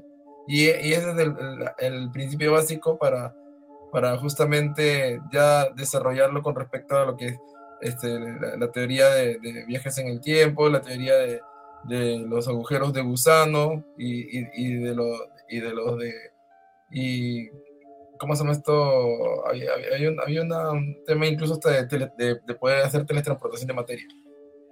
Kike, ¿alguna vez te han engañado? Uy, varias veces. Omar, ¿alguna vez te han engañado? Sí. Eso nos demuestra a mí también, ¿ah? Eh, lo manipulables y de lo fácil que somos para ser influenciados por cosas, en algunos casos negativas, en algunos casos que no nos conviene, en algunos casos que nos van a traer mal, más mal que bien. Oh, sí. Y ver este tipo de personas en locales, en iglesias, encima de un púlpito, ver estas personas que tratan de encontrar una similitud entre lo que supuestamente predijo una persona con los tiempos actuales, únicamente nos hace notar lo frágil que es nuestra mente ante el desconocimiento. Lo frágil que es y lo manipulable que es nuestra mente ante la ignorancia, ante la falta de intención de querer aprender un poco más, de querer saber un poquito más de algo. No, hay gente que en estos momentos debe estar en la iglesia de esta señora que vimos dando 500 mil dólares y efectivamente, como ella decía, al otro día no tenían ni para comer. Y ellos felices. Han dado su carro, su terreno, su televisor, quién sabe qué. Y al otro, al otro día o en ese mismo momento se han regresado a casa sin saber cómo. Entonces, no juzguemos, ni señalemos, ni nos burlemos de, de ese tipo de personas porque a todos nos han engañado. A todos en algún momento nos han dicho esto es así, esto es así, esto es así, y era todo lo contrario. Muchas personas de las que están acá seguramente les han sacado la vuelta, su marido le sacó la vuelta con, con algún familiar, con alguna vecina, vecino. Todos estamos expuestos a este tipo de manipulaciones, pero ¿saben qué cosa va a ser lo que realmente nos va a hacer libres? El conocimiento. La verdadera libertad es el conocimiento. Aprende para que nadie te agarre de sano, de sonso. Y muy bien. Muchísimas gracias por estar aquí, muchísimas gracias por acompañarnos, por ser parte de este podcast. Espero les hayan gustado mis cuadritos de decoración. Voy a tratar de decorar mucho más para que todos ustedes vean un poquito más bonito este el podcast. Omar Cruces, ¿algo más que quieras añadir? Ya. Se ha pasado rápido la hora, ¿no? Sí. Bueno, este, gracias a toda la gente que nos ha escuchado. Nuevamente puedo mandar saludos a la gente. Por supuesto, la, tu sección, la, la sección de los saludos ya es tuya ya. Nuevamente vuelvo a agradecer a las personas que estuvieron en, el, en Historias para no dormir, capítulo 114, a Axel Yauri, María Cadena, Cícer, José Ernesto 4630, Pilar ZG 8385, Jessica López, Alberto Edmundo Dávila, Edson Películas, Nobu Ikeda, hincha de The Lord of. Gracias a toda esa gente que nos acompañó en Historias para no dormir 114 y nos vemos en el en vivo y ya verán cómo hemos llegado después de cuatro o cinco días sin agua. Todo cochinos hasta las patas, mi cabello todo pastoso. Quique Maurtua, nuestro, eh, eh, ¿cómo se dice esto? Nuestro corresponsal que nos estará transmitiendo el día de mañana desde el evento donde va a estar. Buenas noches y hasta mañana. Buenas noches, gente. Hasta mañana. Chao, Pablo. Chao, Omar. No, gracias, Omar. Gracias, Pablo. Este, y toda la gente que está aquí, un saludo y ya estamos ahí en contacto. Ahí voy a tratar de subirme al escenario a ver con. con... Voy, a, voy a tratar de conseguir saludos. Saludos para, para el podcast. Ahí está, mira, mi bien, mi Quique, bien, mi Quique, bien, mi. Saludos de los que tú ya conoces. Sí, Claro, obvio, de, obvio. de- de sus amigos. Yo para qué quiero. ah, de, de, de, de gente conocida tiene que ser. Claro. Este, muy bien. Este, mañana vamos a estar también por aquí para un en vivo, para acompañarte también mañana a las 8 de la noche. Gracias por estar aquí, por preocuparte por nosotros, porque no habíamos salido este, en el podcast. Ya tú sabes bien por qué fue, ya lo expliqué. Eh, también un agradecimiento especial a Nobu Ikeda y a Rosa Samamé, que son los primeros pobladores del podcast del pueblo, al acompañarnos y al ayudarnos mes a mes. Eh, ellos son los que sostienen el podcast, ellos son los mecenas, los auspiciadores de este podcast, porque mes a mes nos dan un dolarcito de su dinero que no los hace ni más ricos ni más pobres para que nosotros podamos seguir avanzando poquito a poquito. Ya saben, apoyen el podcast una mano al pecho y otra al bolsillo derecho para que vayan sacando su, su sencillón. No, Pablo, no creo que tenga un dólar al mes para apoyarte. Perfecto. En el super chat, en el en vivo, también puedes mandar un sol, dos soles, tres soles, cincuenta, lo que tú quieras y también por ahí nos puedes apoyar. Pablo, yo no sé manejar eso. Yo solamente tengo Yape y. Tienes por aquí Omar, señala aquí que tú sabes que dónde está. Tienes por aquí el código QR. Mira, aquí que al otro lado, Kike. A tu izquierda. Ahí está el QR. Pones tu celular y lo que gustes, uno, dos, cincuenta mil dólares, mándalo para el podcast del pueblo, que nosotros lo sabremos invertir. Apóyanos de esa manera también. Está también ahí el PayPal por si tú estás en el extranjero, nos podrías ayudar con el PayPal.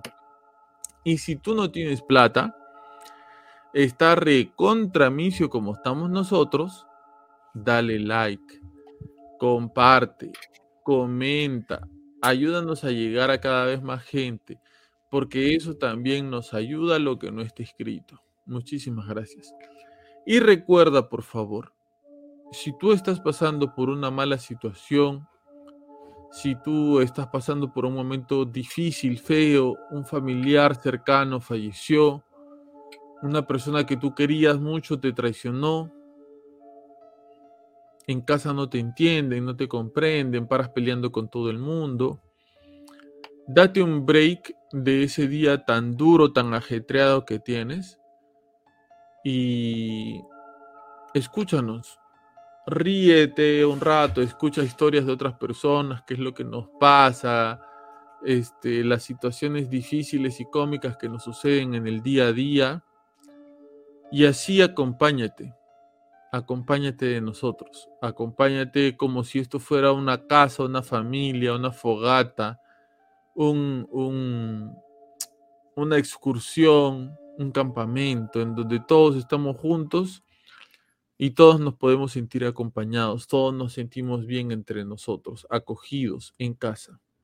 Acompáñate de nosotros que nosotros nos queremos acompañar de ti. Esto fue Habla Pablo, el podcast del pueblo en su sección Historias para no dormir. Hasta luego.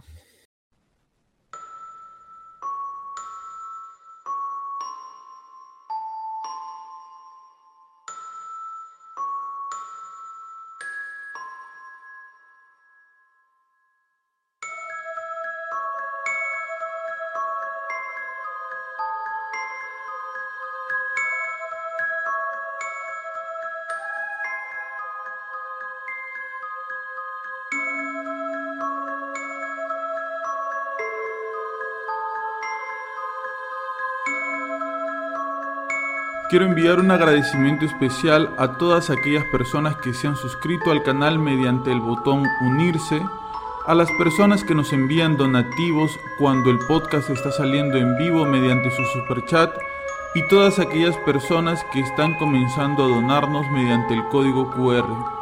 Gracias a ustedes vamos a poder realizar más investigaciones, comprar nuevos equipos y apoyarnos para poder sacar adelante este bonito gracias.